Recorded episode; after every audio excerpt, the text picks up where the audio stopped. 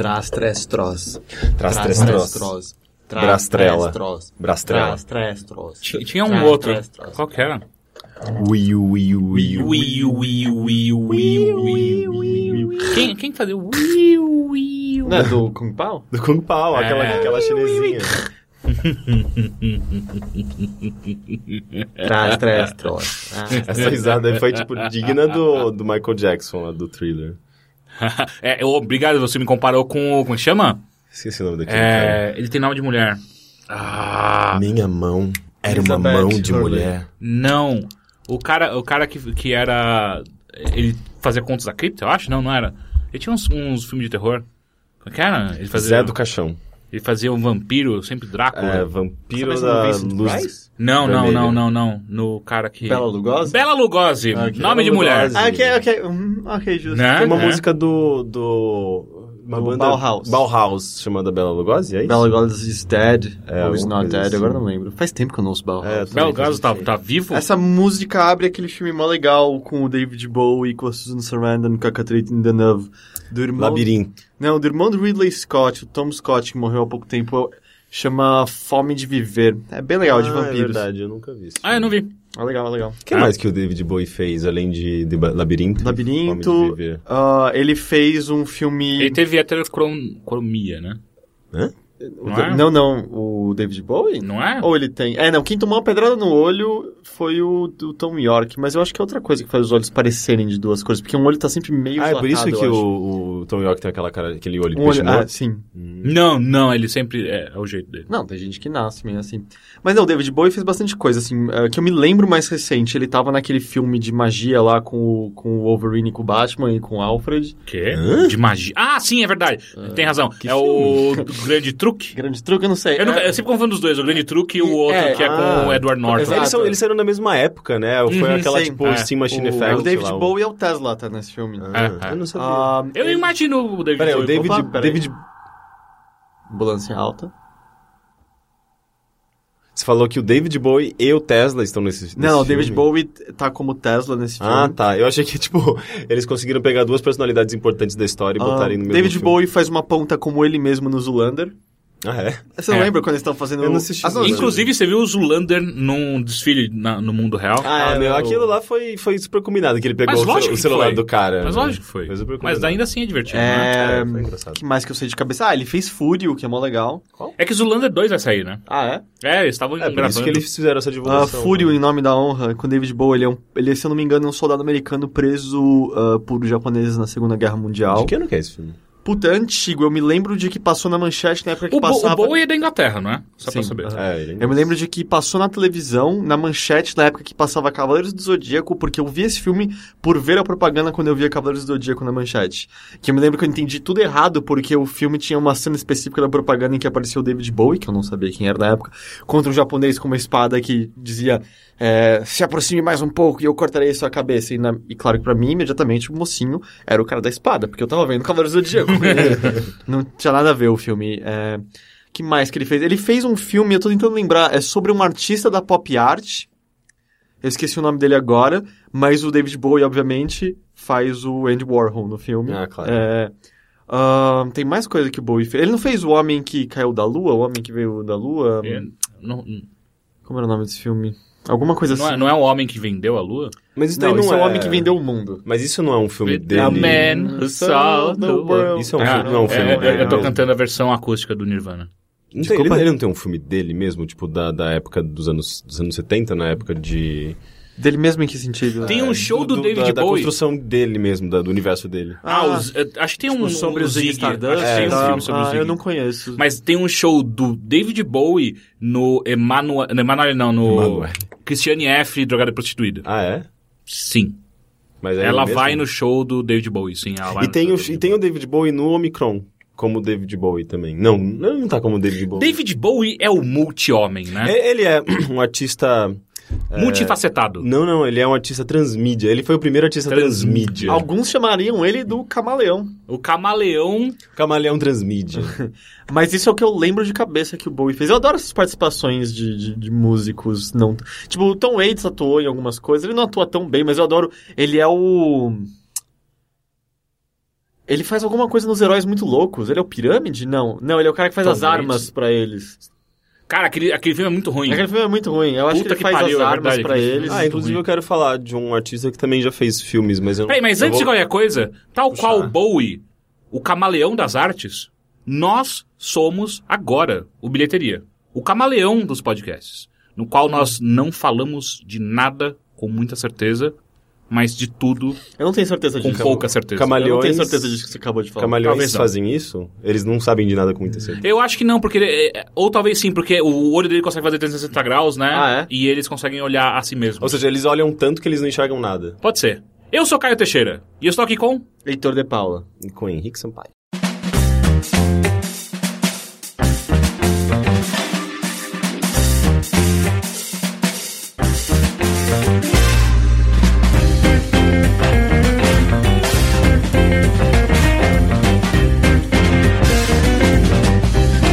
Então eu ia falar de participações Não de é músicos. Tem uma participação que eu. Tipo, Nick Cave tem uma muito boa no Asa do Desejo, né? Do Vin Wenders, que é meio parecida com essa do Bowie que você mencionou. A, a, a protagonista, junto com o anjo protagonista, vão a um show do David Bowie. Hum. Ele, ele tá tocando The Carne do álbum Your Funeral My Trial. Mas eu gosto muito do. Vocês já viram Johnny Suede? Com o Brad Pitt? Um filme bem antigo dele, Não. que ele tem um topete. Ah, sei, sei, sei qual que Topete. é o filme, mas não Então, assisti. tem uma hora que ele encontra um outro cara, que, se não me engano, é um músico também, e é o Nick Cave com um topete gigantesco, gigantesco, gigantesco, que dá pra ele. Dá pra ele frango que ele acha na rua e faz o Brad Pitt pra Eu tô chamar. tentando lembrar de alguma, algum outro filme com participação de música assim, eu não tô lembrando de nenhum. Que horrível. A Deborah Xuxa. Harry, a Deborah Harry atua no. naquele filme do Cronenberg. ah, Qual?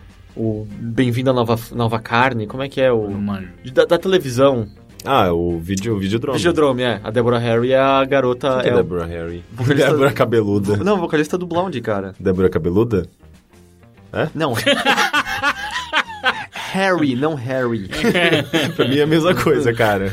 Ah, ela faz isso. A Xuxa fez vários filmes. Sim. O Dominó, né? Fez um filme com os Trapalhões. Meu, tem um filme da, Ah, da porra, Angélica o- que tem várias, várias participações. Tem até o Gugu, eu acho aquele Escola Atrapalhada, uma Escola Atrapalhada. O Justin Timberlake está em a rede social. Ah, ele está em vários filmes, né? E ele tem um filme dele Que mesmo, ele- que é o Alpha com- Dog. Não, e ele tem aquele... É Contratempo? Acho que sim. que as pessoas ah, têm- Friends é. with Benefits também, né? Amigos com... Esse é o Justin, não é o... É, Justin, é, é o o Justin. Justin Timberlake. Ah, é, é, ele e a... Como chama? Ah, A aquela que morreu, não é? Não, Não, ela é a, a minúscula, a menina minúscula.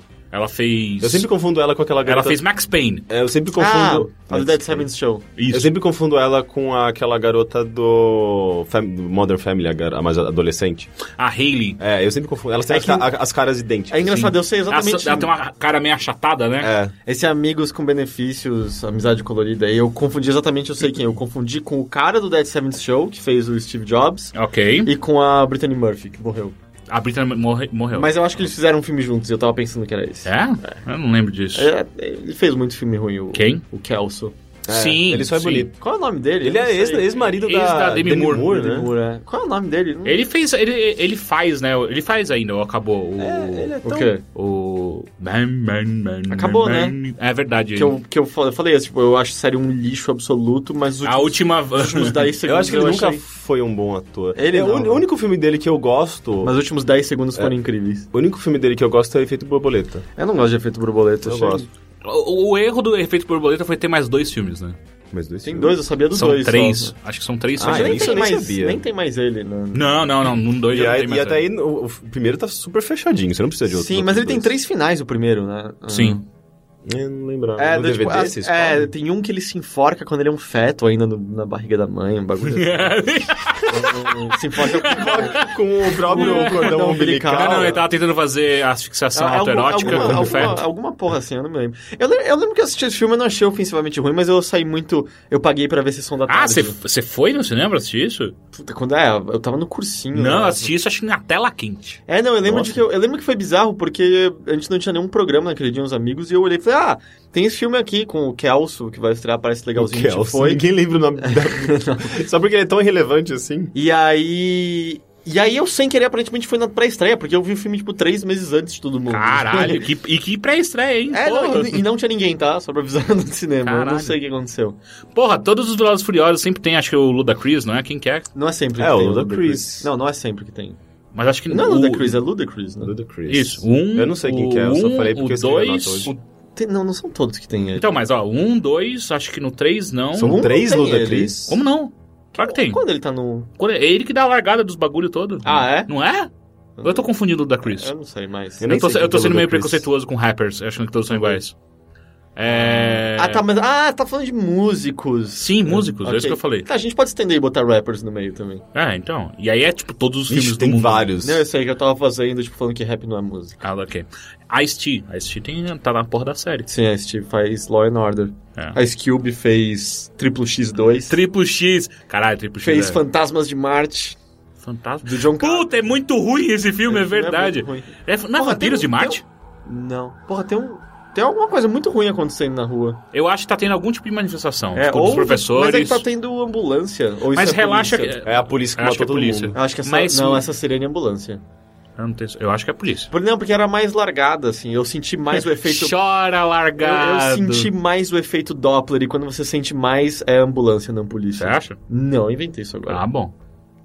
Oh, e aí, tudo bem com vocês? Vamos começar esse podcast de verdade? Ah, a gente começou de verdade. assim. É. Sempre começa de verdade. Inclusive, o o meu assunto bate perfeitamente com o que a gente tá falando. Ah, é? Você assistiu Velozes Furiosos? Não, não, de maneira alguma. Eu não assisto. Eu vou ver semana que vem. Eu sei, eu dei Quer minha dizer, vaga pra você. Não semana que vem quando você tá ouvindo isso. Quando você estiver ouvindo isso, eu já vi. Eu tô muito animado pra isso. É... Henrique, eu quero começar com você. O que você fez, escutou ou leu essa semana? É, não quero falar de nada disso, na Não? verdade. você, você interpretou Não, alguma não, eu, coisa? eu acabei escutando um pouco disso, sim, mas ah, eu queria fazer um, um panorama. Hum. Ses- nova sessão do Bilheteria Panorama. Bilheteria? Bilheteria Panorama. Hum. É, na verdade, eu, eu tava fazendo uma setlist na semana e... Porque é pra montar a próxima Mixloader? Não, não, tava fazendo uma setlist pra uma pessoa. Ah. E eu ca- acabei ouvindo muito Flame Lips nessa semana e eu lembrei o- do quanto eu gosto de Flame Lips. Ele, ela foi durante muitos anos minha banda favorita. E, cara, é incrível como Flame Lips é cheio de histórias interessantes. Eu nunca consegui gostar de Flame Lips. Ah, é? Eu, eu, eu me esforcei ativamente. Eu escutei acho, que- acho que uns dois ou três álbuns deles. Ah, e aí eu- minha, minha reação foi... É, eu gosto mais de Modest Mouse, por exemplo. Eu Uau, nunca gostei nossa, de Modest Calma lá, Mouse. cara. O que, não é? Não é? Ah, não? Modest Mouse é legalzinho, mas não é melhor que muita coisa, não. Não, não É, tô falando o- que ele é melhor que muita coisa, eu só achei melhor que Flame ah, Lips. não, mas aí eu tenho que discordar. Não, tudo bem, eu discordo que Flame Lips é bom, então tudo bem. Ah, o lance de Flame Lips é uma banda muito antiga, tem muitos CDs e muitos estilos diferentes. Então, né? eu descobri eles não faz, assim, fa- fazem acho que uns oito anos, alguma coisa assim, eu, e não é tanto tempo assim. E aí quando eu descobri, eu falei, caralho, esses caras existem há muito tempo, né? Anos Bizarro. 80, e- 84, 85. É, porque eu, eu lembro assim, quando na adolescência a gente chegou na idade que as, as pessoas do grupo começaram a descobrir Flame Lip, sabe? E aí, tipo, Que era ah, tipo rock é, alternativo. Até por, é, tanto que eu, eu os vi ao vivo no Claro que é Rock. Hum, e foi eu, eu descobri Flame Lips um pouquinho depois da, desse show e eu perdi o show. Como eu perdi o show das minhas bandas favoritas, porque eu sempre descubro minhas bandas favoritas depois, Depois do... do- show. Ah, cara, se serve de consolo, eu quase não vi nada do Flame Lips, porque eu tinha ido pro Claro que é Rock pra ver ah, Sonic Youth, o Iggy Pop, Nine Inch Nails e o Fantomas. E aí eu dei prioridade a eles e acabei não vendo quase é nada. bom, né? É, não vi- Nossa, esse show foi muito legal. É, eu sei, eu Pô, tava. Você tava, lembra aquele Bem-vindo ao meu festival? Não. Claro que é Fantomas. não Isso foi vi, em não lembro 2008, disso. mais ou menos? Não. Foi o Dois- ano que eu... Não, não, foi bem antes disso, porque eu tava no cursinho na época. 2006. Não, não, não, não, não. Não, eu Foi tava no primeiro ano da faculdade, foi, Foi 2004 ou 2005. Tá louco, não. 2004 eu tava no primeiro ano de faculdade, você É, tá louco? não, Mas não, tanto tempo certeza. assim? Cara, eu, você entrou depois do que eu na, na faculdade. Eu entrei em 2004. Então, você era, falou... então era 2005. Não, cara, É, eu é acho que era 2006, 2005. cara. Eu acho que é 2005 ou 2006. 2006? Eu tava aí. no primeiro ano da faculdade. Eu acho que é 2006. Tanto que eu lembro que as pessoas que entraram no ano seguinte a mim não puderam ir porque elas tinham. Muita gente não foi, porque a FUVEST era no dia seguinte ao show. Tenho 2006 eu tava que não quase era terminando 2006, a porque faculdade. 2006 eu lembro que eu já tava no IG e eu lembro que eu tava no IG. eu acho foi. que era 2005. E olha que engraçado, é, inclusive no, último, no meu último dia de faculdade, digamos, no dia que eu apresentei TCC, Flame Lips teve um, um efeito curativo em mim, de certa forma. Porque, tipo, meu, meu TCC foi um desastre e eu, eu me lembro claramente de voltar pra casa, tipo, completamente... é, Abalado. transtornado e pensando, ok, eu vou ter que eu vou repetir de ano, eu vou ter que fazer um novo TCC, eu vou ter que ficar mais um ano na faculdade. Eu tava tipo muito transtornado e eu lembro que eu lembro que uma- a coisa que me, me acalmou foi uma música do Flame Lips na hora.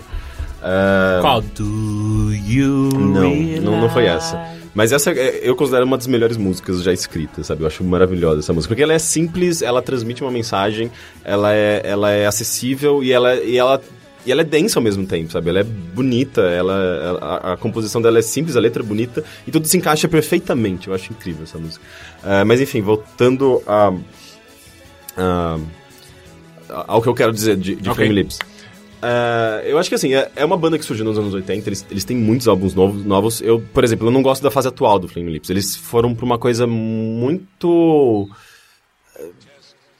difícil de você entender o que é Flame Lips atualmente. Eu, eu mesmo, de- de- depois do Embryonic, que eu acho que é o álbum de 2011, eu não ouvi muita coisa porque são álbuns muito... É muito sobre nós, é muito ruído, uma coisa bem mais... Ah, pensei que era sobre nós. Eu falei, Sobre a caralho, eu não sabia que ele conhecia a gente. É, é- é muito sobre ruído, é muito experimental. E ele, olha que eles já foram bastante experimentais, mas eles estão mais experimentais ainda. E eles fizeram umas parcerias legais, inclusive aquele Perfuse 73, que eu falei há pouco tempo. Eles fizeram uma parceria de uns anos pra cá com eles, que eu, com, com esse, esse cara que eu não ouvi ainda. Eles fizeram umas parcerias legais. Mas enfim, tipo, a, a fase que eu conheço mais, eu acho que é dos anos 2000 mesmo, a fase de 2000, que eu acho que é a mais interessante. Que Começa com o Zyrica, que é um álbum. Eu acho que foi o primeiro álbum experimental deles. Eles eram até então uma banda meio de rock alternativo, é, o rock psicodélico, né? E, e, tipo, a banda tava seguindo uns, umas direções meio estranhas, eles começaram a brigar e eles decidiram fazer um álbum completamente diferente para Até aproveitando a saída de um cara que tava meio que ah, limitando a, a- a capacidade dele, deles de, de explorar outras coisas. Enfim, esse cara saiu e eles fizeram. começaram a trabalhar no Zyrica, que é um álbum esquisitíssimo. Ele é basicamente. Ele foi lançado em quatro CDs e é um álbum dividido em quatro camadas. Porra, é Então, mó cada chato, você tem que ficar instalando, que né? você tinha que botar todos ao mesmo tempo. né? Exatamente. É, você precisa de quatro CD players, né? Quatro sistemas de som e cada um você, você coloca tipo um, em cada sistema de som você coloca um CD, dá o play em todos ao mesmo tempo e assim você vai conseguir ouvir a música De verdade. É, de, verdade, de verdade entre aspas, Se né? você Porque assistir Mágico de Oz ao contrário, encaixa certinho. Sim, é, tem todo esse negócio. É, mas na verdade a ideia era, justamente isso, você brincar com, é, com esses álbuns, colo- substituindo, trocando camadas, tirando camadas, é, colocando em, em- em ordens diferentes pra ver o- a sonoridade que, que causava. E era meio experimental nesse sentido, sabe? É engraçado que quase me lembra quando jogos brincam com a- o ato da criação musical. Que você pode ativar diferentes camadas e ficar Uhum. brincando com os resultados disso, sabe? Sim. Ah, aquele Cosmic DJ, que a gente tem até. A gente tem vídeo no site Tem, dele, tem um não vídeo, tem um shuffle. Ah, ou mesmo coisas mais antigas de PC e tal, que eram mais jogos infantis de brinquedos. Eu sentia que tinha muito isso, tipo, ok, eu vou botar agora, sabe, o, ah, o violão. Aí você Sim. tinha. Te dá eu vou uma- botar a bateria. Aí você ficava brincando de tirar. Pô, tem tirar, duas coisas que eu lembro muito disso. Uma que foi quando eu era moleque, tinha, eu, a minha primeira enciclopédia digital chamava Kugan Ways. Ah, e aí lá tinha um verbete sobre orquestra sinfônica. E aí você entrava e tinha todos os, os instrumentos. Aí você clicava em um, ele começava a tocar e você ia clicando e ia colocando outros. E eu lembro muito também de um site de uns cinco anos atrás, ou, ou talvez mais, que, era, que são vários. ah, vários cantorzinhos. Que cada um tem um sampling diferente, que daí você vai colocando, você vai. Ah, sim, eu, eu, eu é sei que mó é da hora que os caras ficam fazendo só barulho com a, com a E aí boca. você É podia foda. compartilhar com outras pessoas. Sim, depois. sim, era muito foda. Uma coisa, dá pra reproduzir isso em computador? Dá pra abrir, sei lá, quatro media Então, players eles e- lançaram esse álbum no YouTube depois de um tempo. Obviamente, agora na, na era atual, sabe? Tipo, isso eles lançaram esse, o Zyrica de 97, se eu não me engano. não existia o YouTube, obvi- obviamente. É, e quando eles meio que reaproveitaram a, a, a- a internet atualmente, a linguagem atual, enfim, a, a, a, era multimídia que a gente vive, sei lá, o hipermídia, justamente para relançar esse álbum. E é interessante que você pode abrir, tipo, quatro janelas. É, eu acho que tem um, um esqueminha lá de timing pre- preciso para você conseguir deixá-los todos na mesma, no mesmo tempo. E você pode fazer isso pelo YouTube, sabe? Então, as camadas foram lançadas posteriormente, oficialmente, por eles mesmos no, no YouTube. E tem também, você pode, sei lá, cada um colocar no celular e tocar pelo celular. Enfim, é- eu acho legal como eles brincaram com essa ideia. E ao mesmo tempo eles quase. A banda quase acabou por conta desse álbum, porque eles não sabiam o que fazer. Eles, eles sabiam que eles queriam fazer uma coisa diferente, mas eles não conseguiam chegar a uma coisa que eles realmente queriam. Quisessem. É, eles basicamente estavam tentando compor músicas como eles compunham. E de separar em camadas diferentes, só que eles não estavam ficando eh, felizes com esse resultado. Tanto é que é um álbum bem diferente do, do que eles estavam fazendo até então, que era um rock não, não necessariamente tradicional, mas era um rock alternativo, sabe? É, eu- eu Esse quase álbum assim, quase não tem vocal. Era um rock alternativo comum, se é que isso faz no passado, sentido. no É, passado eu sim. acho que sim, né? Nos anos 90, eh, de no- 97 pra trás. Era, pra mim era muito típico, assim, de quando a, a nomenclatura alternativo não mais denominava pessoas que eram diferentes do mainstream, mas pessoas que eram diferentes de uma maneira específica e todos seguiam meio que Era um estilo de onda. Era verdade, né? peculiar. É que nem do tipo hoje em dia, cena na Augusta e se vestir indie é uma coisa específica, Sim, sabe? sim, não sim. não É, quer dizer ser diferente, quer dizer ser comum às pessoas que se acham diferentes. O indie, de certa forma, acabou substituindo a palavra alternativa nos anos 90, né? Era o rock alternativo. O som, a música alternativa era basicamente a música indie que a gente possuía nos anos 2000, que atualmente eu acho que nem... nem, nem já tá meio banalizado. É, não, termo- o, o selo indie em si, hoje em dia, eu não, eu não vejo mais ele. Tipo, É, eu acho, que- eu acho meio banalizado uma também. bandeira que alguém levanta, né? Porque, cara, tem um hino do indie, né? Quê? Tem um hino do indie, que é a, a música do... Como é que chama? Ah, I got a soul, but I'm not a soldier. Como é que é? Ok, isso parece bem coxinha. Essa música é bem ruim. Não, né? sim, não, mas é, é a banda. Porque essa mesma banda, ela tem uma música que chama Indie Rock and Roll. É, it's indie rock Que é essa and roll. Na minha cabeça sempre to Arcade. Fire, mas... Não, não é Arcade Fire. Não, não, não. É... Então, não Puta, é uma dessas bandas que veio, claro que é rock, veio em todas essas porras desses, desses festivais como uma banda alternativa. Arcade sabe? Fire foi uma banda que eu descobri sem querer ao vivo, assim. Arcade Fire é demais, é a música inclusive que eles têm com o David Bowie, uma participação do David Bowie muito ao foda. vivo, acho que nem Mas MTV. foi, foi é foda. naquele, naquele Team Festival, que todos os Team Festival foram um lixo absoluto. Mas tinha, Ah, tinham não, boas não, bandas. Não, as bandas cara. eram boas. A A, a organização estrutura e era a organização estragava é. tudo. E aí eu lembro que eu tinha ido pra assistir o Strokes. E aí teve. Aí a noite foi Kings of Leon, que eu. Eu, Eu é, adorava. eu- o primeiro, o primeiro e segundo CD é dia. muito bom. é, eu- legal. E aí, tipo, veio esse Arcade Fire. Não, mentira, antes disso tocou Mia. Ah, não, eu não é fui, bom. eu não fui É, nesse eu dia, acho Mia insuportável. Sério? Sério? Nossa, eu adoro quase Mia. virei e fui embora. Eu acho. Porra! Do tipo, me machuca o ouvido de tão ruim que eu Na, acho. na época eu não gostava. É que Esse Mia é bem CD agressivo dele- e sujo, né? É um E- som não, não- bem pesado. eu acho Mas esse último CD dela tá muito eu bom. É, fantástico, é E brilhante. aí eu lembro que tipo, eu tava com meu irmão. Ela era tava casada com Diplo, né? Tipo, ela É, então isso que eu ia absorveu muita falar. E é, muito, e é total diplo, você, enxerga a influência dele. E a gente não tava mais aguentando, e aí a gente falou, puta, tem que aguentar mais um show antes do, Strokes. E aí, tipo, veio Arcade Fire, e "Ca- caralho, o que que é isso? Porque que a gente E não era, tinha ouvido falar e disso. era o que, 2000 e... Era o... É, Era, isso é 2008 eu acho que era já. a turnê do primeiro ou do É, segundo É, do primeiro álbum, Era que do era primeiro. muito bom. E, puta, era, era que, que coisa estranha, por que, que tem 30 pessoas em cima do palco? E por que Todo que mundo tão fazendo, pulando, né? fazendo festa com violinos. Por que, que eles são esquisitos de um jeito tão legal e Aham, tal? Eu quero ser um deles. Tanto que eu lembro que acabou esse show, veio do Strokes. ah, o show do Strokes em si foi fraco, mas em comparação ainda por cima com o do Arcade Fire, ah, fo- foda-se, vocês não tem mais o que vocês possam Eu fazer. lembro, assim. cara, eu lembro inclusive de algum crítico de música falando o quanto o Arcade Fire destruiu o show do Strokes por causa uh, É, dessa a minha abertura. perspectiva como uma pessoa foi, É. é. ok, eu sem querer vim pra ver isso aqui, na verdade, sabe? Foi, foi muito É, e do. Arcade Fire ainda saiu um, um, uns puta músico fudido, né? Que fez carreira solo e tal. A, como chama? Ah, eu tô, tá foda de nome hoje.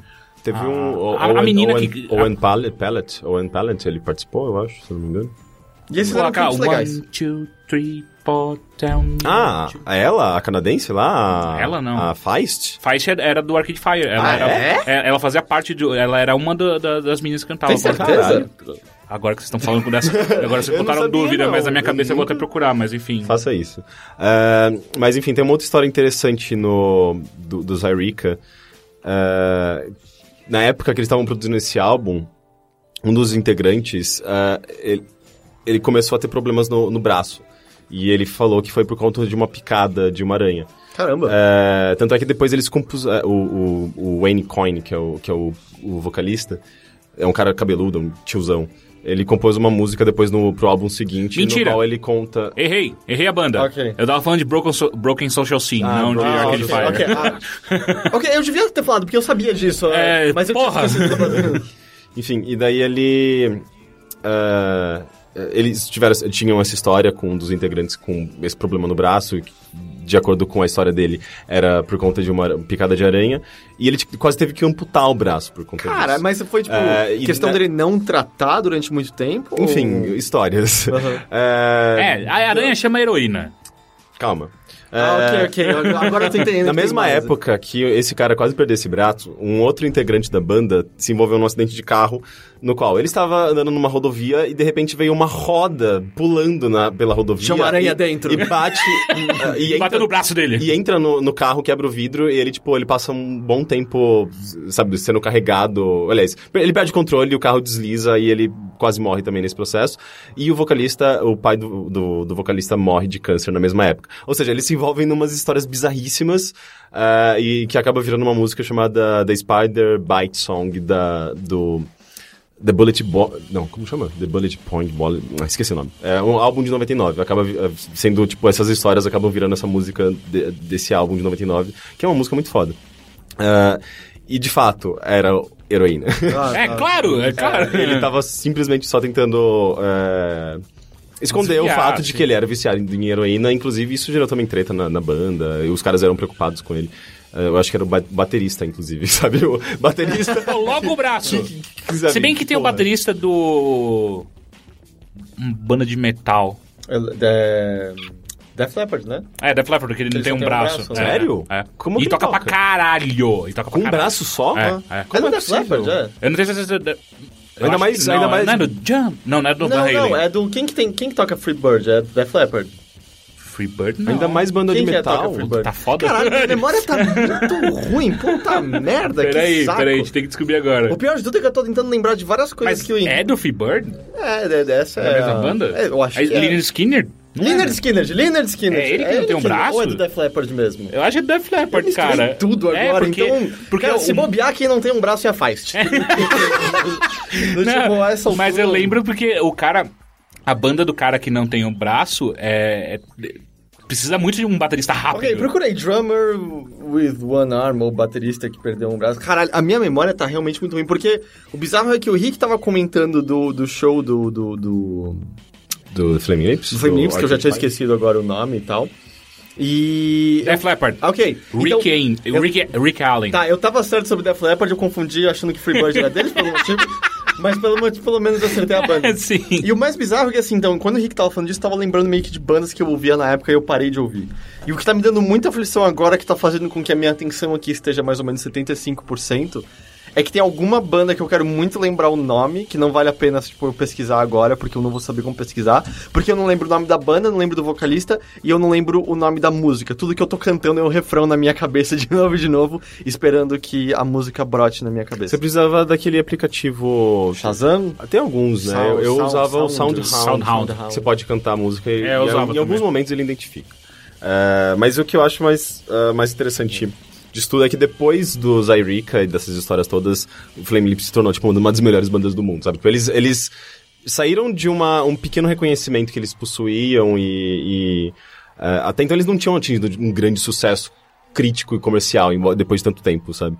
E, e daí, quando, com o lançamento do Soft... Como chama? The Soft Bulletin, que é o- esse álbum apó- após o Zyrica, que eles, eles conseguiram mesclar um pouco da esquisitice, daquela coisa meio dreamy, ah, de, sabe, do- da psicodelia deles e do, do fascínio do, do Wayne Coyne, que é o vocalista, por filmes de ficção científica e toda aquela atmosfera eh, de ópera espacial dos anos 70, sabe? Tudo isso parece que se juntou de uma maneira muito harmônica e eles conseguiram seguir uma linha interessante, que é justamente a partir do The Soft Bulletin, que é de 99, daí passa pro uh, uh, The Yoshimi uh, Battles The Pink Robots, eu acho, que é o, o principal álbum deles, Sim, que é, é o Yoshimi. E, é, Yoshimi, inclusive, é uma, é uma música deles, né?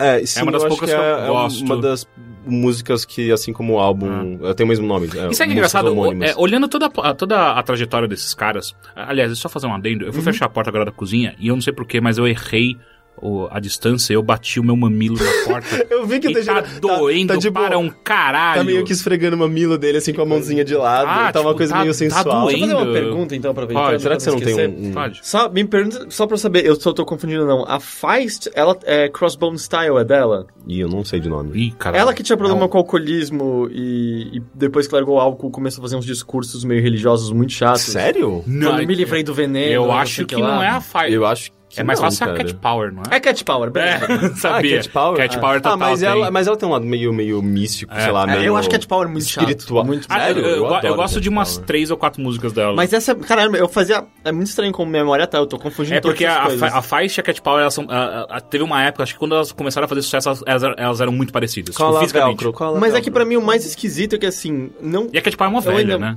Ah, é? É, ela Ah, é. deve ter uns 40 e poucos, quase É, 50. É, uns 40 bizarro. A Feist também não é tão nova assim. Mas a né? faixa é mais nova, ela deve ter uns quase 40 agora. Aqui eu me espantei, tipo, a, a Florence and the Machine, a Florence. É mó velha Ela, também. tipo, é, quando ela estourou. Quer dizer, quando ela estourou, pra nossa percepção, pelo menos, sabe, eu nunca acompanhei tanto a carreira, Aham. era meio, uau, você já tá fazendo isso há um tempo e tal. Ah. Mas o que eu- é engraçado pensar sobre, assim, eu ainda ouço bastante música, mas teve um momento ali da, da adolescência, perto dos 20, 20 anos, assim, que eu me mataria por esquecer qualquer um desses nomes, sabe? Ah, não, claro. Era Era, tipo, tipo- era escutar o dia O inteiro, dia inteiro saber o- todas as formações possíveis. descobrir a- uma nova banda e em dois dias já saber, tipo, toda a ab- história. é, absorver, saber o nome dos integrantes, saber as formações. E cacete, tá me indo embora tudo isso. Em parte porque eu não considero mais tão importante, e em parte porque eu acho que tá ficando cada vez mais só as bandas que, que realmente me importaram muito, assim. Ah. Tipo, faz, ah, é legalzinho, nunca ouvi tanto, tá apagando tudo, assim. Ah, mas é aquela coisa, quando você volta a ouvir, sempre tem algum momento em que você acaba retornando a essas bandas e você acaba redescobrindo, sei lá, um... É tipo um, Limp um- É Porque muito você legal. gostava, é, eu acaba... Não sei, tipo, é é uma redescoberta. Você, Uhum. E você precisa fazer isso de vez em quando. Eu tô sempre, às vezes, voltando pra coisas antigas, porque às vezes cansa você conhecer sempre coisas novas. Ah, não, é, sabe? demanda um esforço que é, con- é, constantemente não é recompensado, né? Às vezes você vai... Das tipo, coisas novas? É, do tipo, É. eu vou ouvir algo... Ah, peraí, é uma merda, mas você, você não quer descartar de, de É uma vez, que- você quer garantir que você tá dando a chance E você vê- justa. P- Parece que você perde meio que o seu centro também, né? Com- O, o tempo inteiro você tentando des- descobrir novas bandas. Ah, eu já me peguei assim, tipo, mas quando era mais moleque, que eu estudava sempre. Uma hora eu parava, mas o que, que eu gosto mesmo? Pera, deixa eu voltar às bandas. Inclusive eu faço isso com frequência com Spice Girls, eu gosto muito, eu acabo voltando. Mas, é, mas pra mim é muito engraçado porque houve um certo momento em que você falando, sabe, tipo, de onde a Feist veio. Eu, tipo, Que eu veio, eu- é, né, veio eu na memória, né? Não, não, tal coisa. É, é, e, ou mesmo, tipo, nunca esqueceria o nome Cat Power. Tava completamente apagado da minha cabeça o que era Cat Power. Ah, eu ouvi nesses dias. Tanto que na minha cabeça o rosto dela tá misturando com a Camille, que era do Novel Vague completamente. Nossa, sabe? nada a ver, né? Nada a ver, mas na minha Não. cabeça é a, é a mesma rosto que Ah, eu tô o- você imaginando. você ouviu o Cara, no último Velho álbum? Vague, eu escutava álbum? muito no Velho Vague. Caralho, eu não, eu não escuto há O último álbum do- da Cat Power é bem bom, é bem bom. Eu não É? ouvi o último. É um que ela tá com o cabelo curtinho, tem um clipe que ela tá andando numa estrada, numa highway. Mas pra mim é engraçado também o quão eu tô. Ah, não ando tendo tempo, sabe, de acompanhar tanto Uhum. a indústria musical assim. E do, tipo, teve show do Major Laser agora. Que Sim, sim, Eu teve. não fui. Eu e eu total teria ido se eu, se eu soubesse que Ah. ia acontecer. Ah, teve uma, uma, uma gafe incrível, não sei se foi da Folha, eh, que teve o show da Cat Power surpresa no metrô no, no ano passado, aqui em São Paulo, né? Não, ano passado, é, Foi é. ano passado. É, ano passado, que a gente tá É, no começo. e daí foi engraçado que é, foi meio que de supetão, ninguém sabia, de um, anunciaram de uma hora para outra. Obviamente deu tudo errado, lotou demais o metrô, as pessoas que estavam querendo sa- sair do trabalho não conseguiam Tinha uma, entrar no amiga- metrô. uma amiga minha foi, ela gostou bastante. É, eu acho que funcionou para as pessoas conseguiram pegar direitinho, porque o pessoal que ficou sabendo na hora e foi pro metrô, chegou lá, não, não tinha como entrar no E metrô. quem tá pouco se fudendo pra Cat Power e só quer voltar pra É. casa também não deve ter sido E legal. foi engraçado que a Folha anunciou isso ah, e deu como imagem. foi- o- a chamada era Cat Power, faz show, no- show não sei o que no metrô. Em vez de colocar Cat Power, colocou a Katy Perry. Ah, você tá zoando. A imagem sério? da- tem a chamada com a foto da Katy Perry e todo mundo zoando. Caralho. Cara, vocês Claramente alguém só Cat Power falou com no Katy telefone, Perry. é Cat Power, É. Perry. Pô, Foi claramente Puta uma. É, da- é compreensível até a confusão. Ah, é compreensível, mas passou por um editor. Não, é, sabe? é, é motivo de piada pra sempre. Porra. Mas então, o que eu tava falando é, eu acho engraçado como Flaming Lips, toda a, a trajetória deles, e até agora as, as referências que você tá me- passando agora deles, faz total sentido eu gostar deles. Eu realmente não consigo entender por que, que eu não gosto. Tipo, é.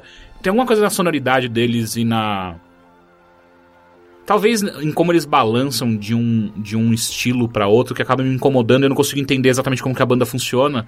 E aí, tipo, eu escuto um áudio. Ah, esse álbum parece o quê? Acho que no próximo eles vão acertar a mão nesse. E aí eles mudam completamente o estilo. Eu- fica, ah, não. Eu acho que é exatamente o que eu tenho com o King Crimson. Não conheço.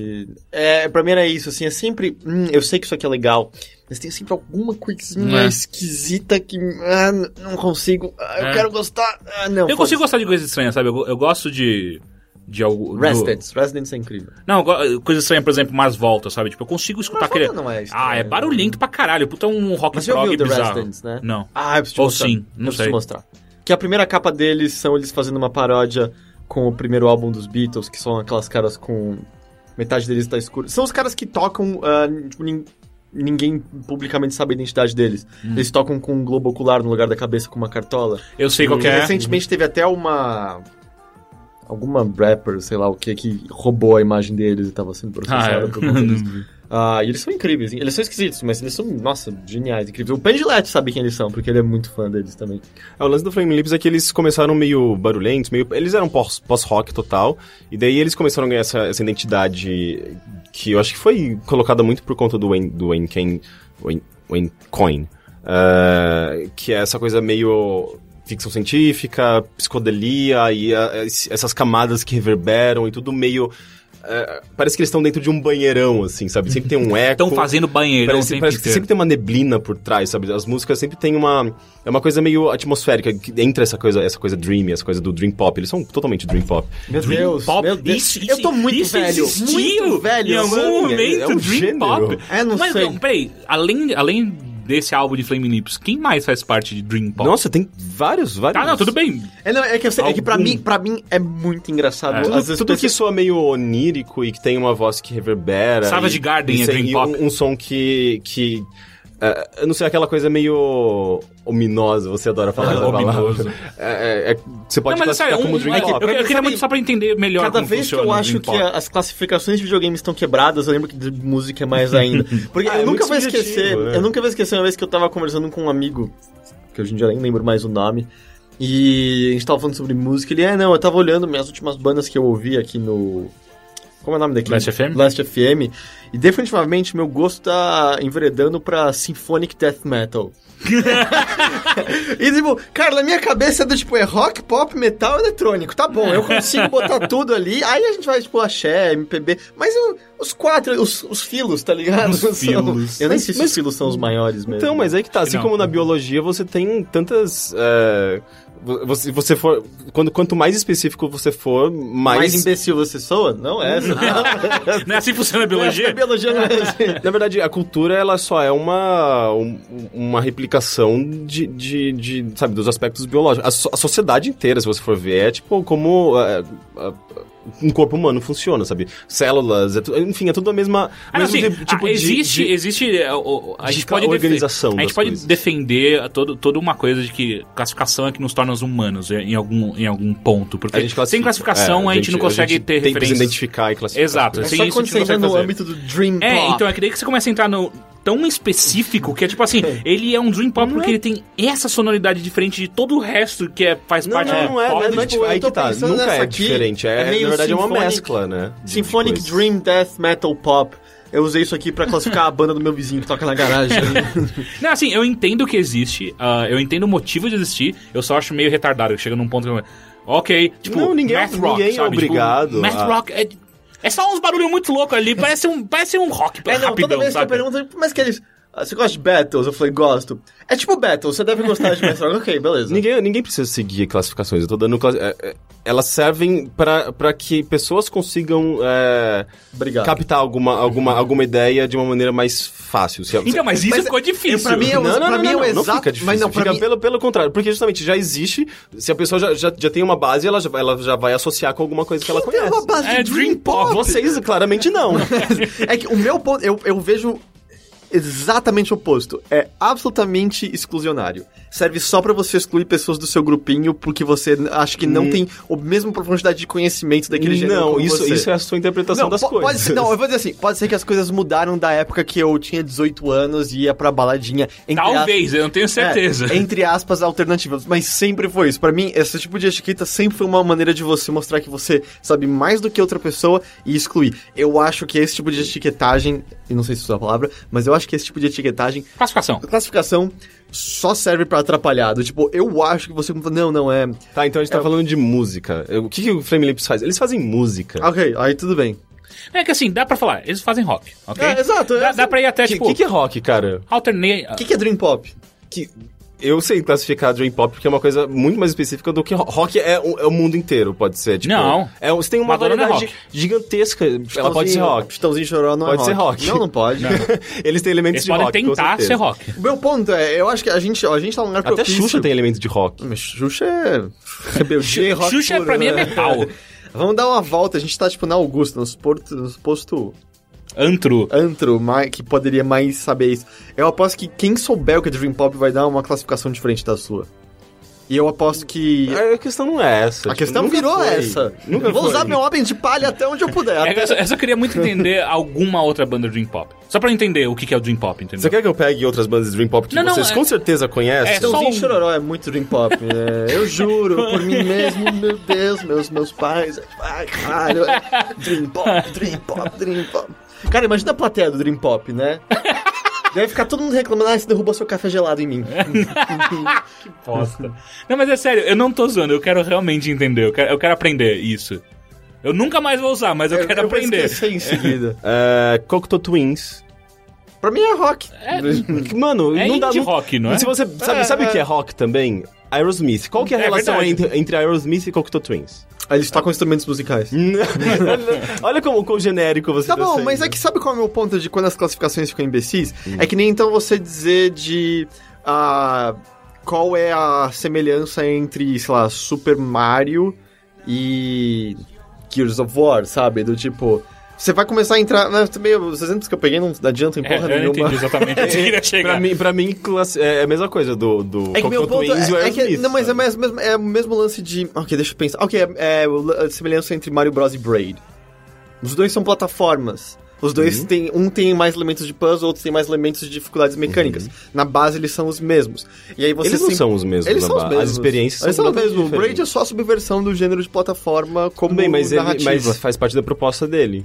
Da Então, proposta mas dele meu ponto enquanto um é, é- jogo... mas é justamente como as etiquetas não servem pra nada, porque serve muito mais você conhecer o produto em si, serve muito mais você me falar assim, eles têm uma pegada, sei lá, como era o nome da primeira Dream Pop lá que você tava falando? Cocteau Twins? Não, a outra. a- Flame Lips? Flame Lips? Era Flame Lips, que é Dream Pop? Eu falei que eu, eu- você pode classificá-los como Dream Tá, faz muito mais sentido você me mostrar, tipo, algumas músicas chaves e falar essa é a pegada do Flame Lips, do que você começar a dizer, sabe, a mesma coisa, dizer, não, Braid é um, é um jogo de plataforma com puzzles.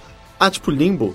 Não, não, não, tem nada a ver com Limbo, mas Limbo também é plataforma com puzzles. Entende? As classificações só atrapalham tudo. É que as pessoas funcionam, o cérebro do ser humano funciona a partir de, de relações. Não, a e- indexação do Google funciona assim. Não, não, o cérebro do ser, do ser humano é tudo baseado, na, é, é tudo baseado em, em relações de, de coisas, proximidade.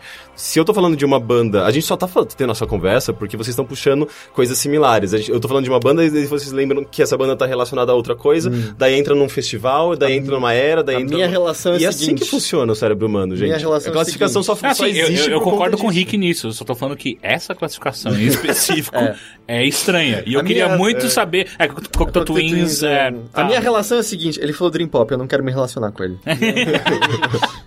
Mas só pra finalizar, é...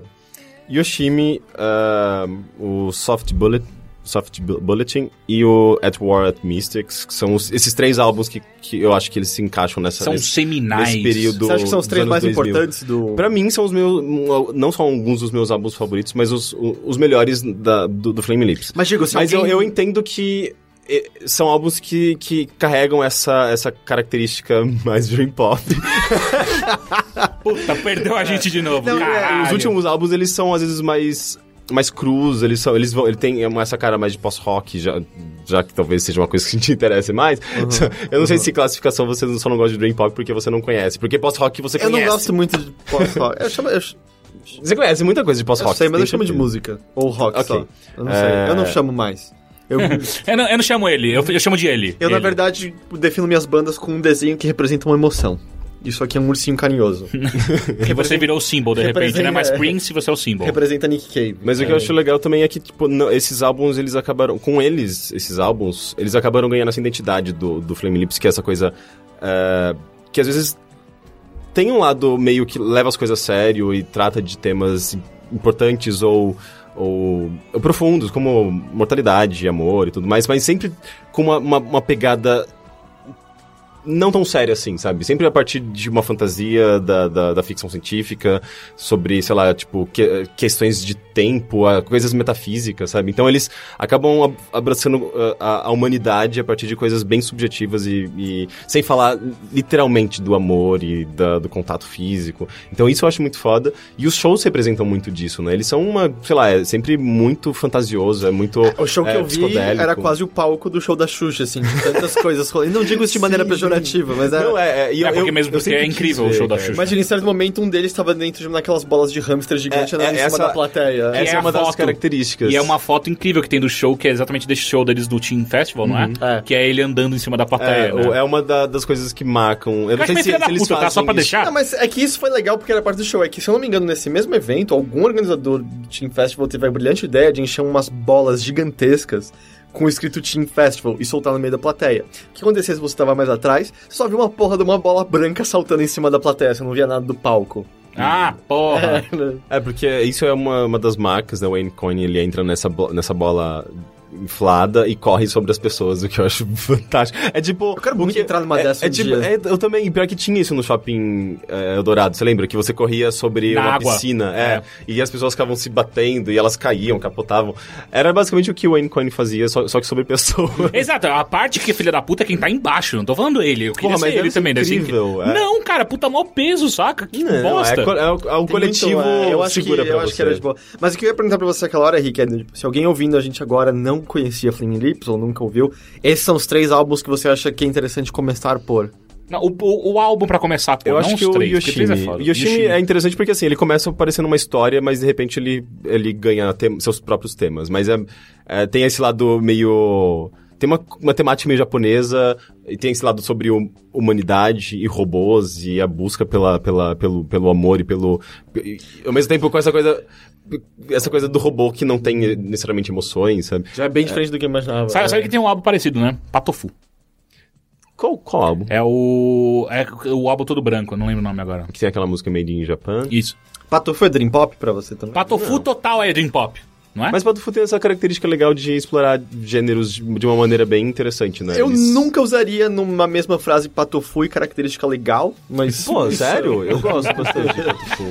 É que eu não, eu, não, eu não gosto de todos os álbuns, mas eu lembro que tinha um álbum especificamente, não- como que chamava? É o todo branco, acho que é o mais famoso É, deles. Isopor. É. É, eu acho que é Isopor. É o mais famoso É, eu deles. achava muito foda esse álbum. É, tipo, eu tava escutando Lobão ontem, era isso que eu tava É falando. verdade. Pô, mano, eu tava aqui. tem eu- uma música do, do Patufu que eu acho maravilhosa. É, Pouco eu- adiantou. um que é, é, é uma é uma carro. é uma como se fosse um um, um, um- um homem morador, sei lá, tipo do interior de uma cidadezinha muito pequenininha no Brasil. Hum. Caralho, Patofu tocou sertanejo. Ele é bas- basicamente, sei lá, tipo, o, Chi- o Chi- o Chico Bento é, contando sobre essa, essa, é, essa rotina dele de acordar cedo e fazer o café, e é isso que traz a Toma um felicidade. café pra me animar. E- não. não era essa melodia, mas... E, e, de certa forma, as, as coisas simples é que trazem a gratificação e a felicidade pra ele, cantada so- com uma voz de robô, basicamente. É, é- é um contraponto muito forte, assim. É, você jamais é, é, associaria qualquer coisa tecnológica com uma vida tão simples. Eu acho que é esse o nome da, da música, inclusive. Alguma coisa... Vida simples? Vida simples ou simplicidade. Tinha uma revista que Eu Acho que é chamava isso. simplicidade, talvez, não sei.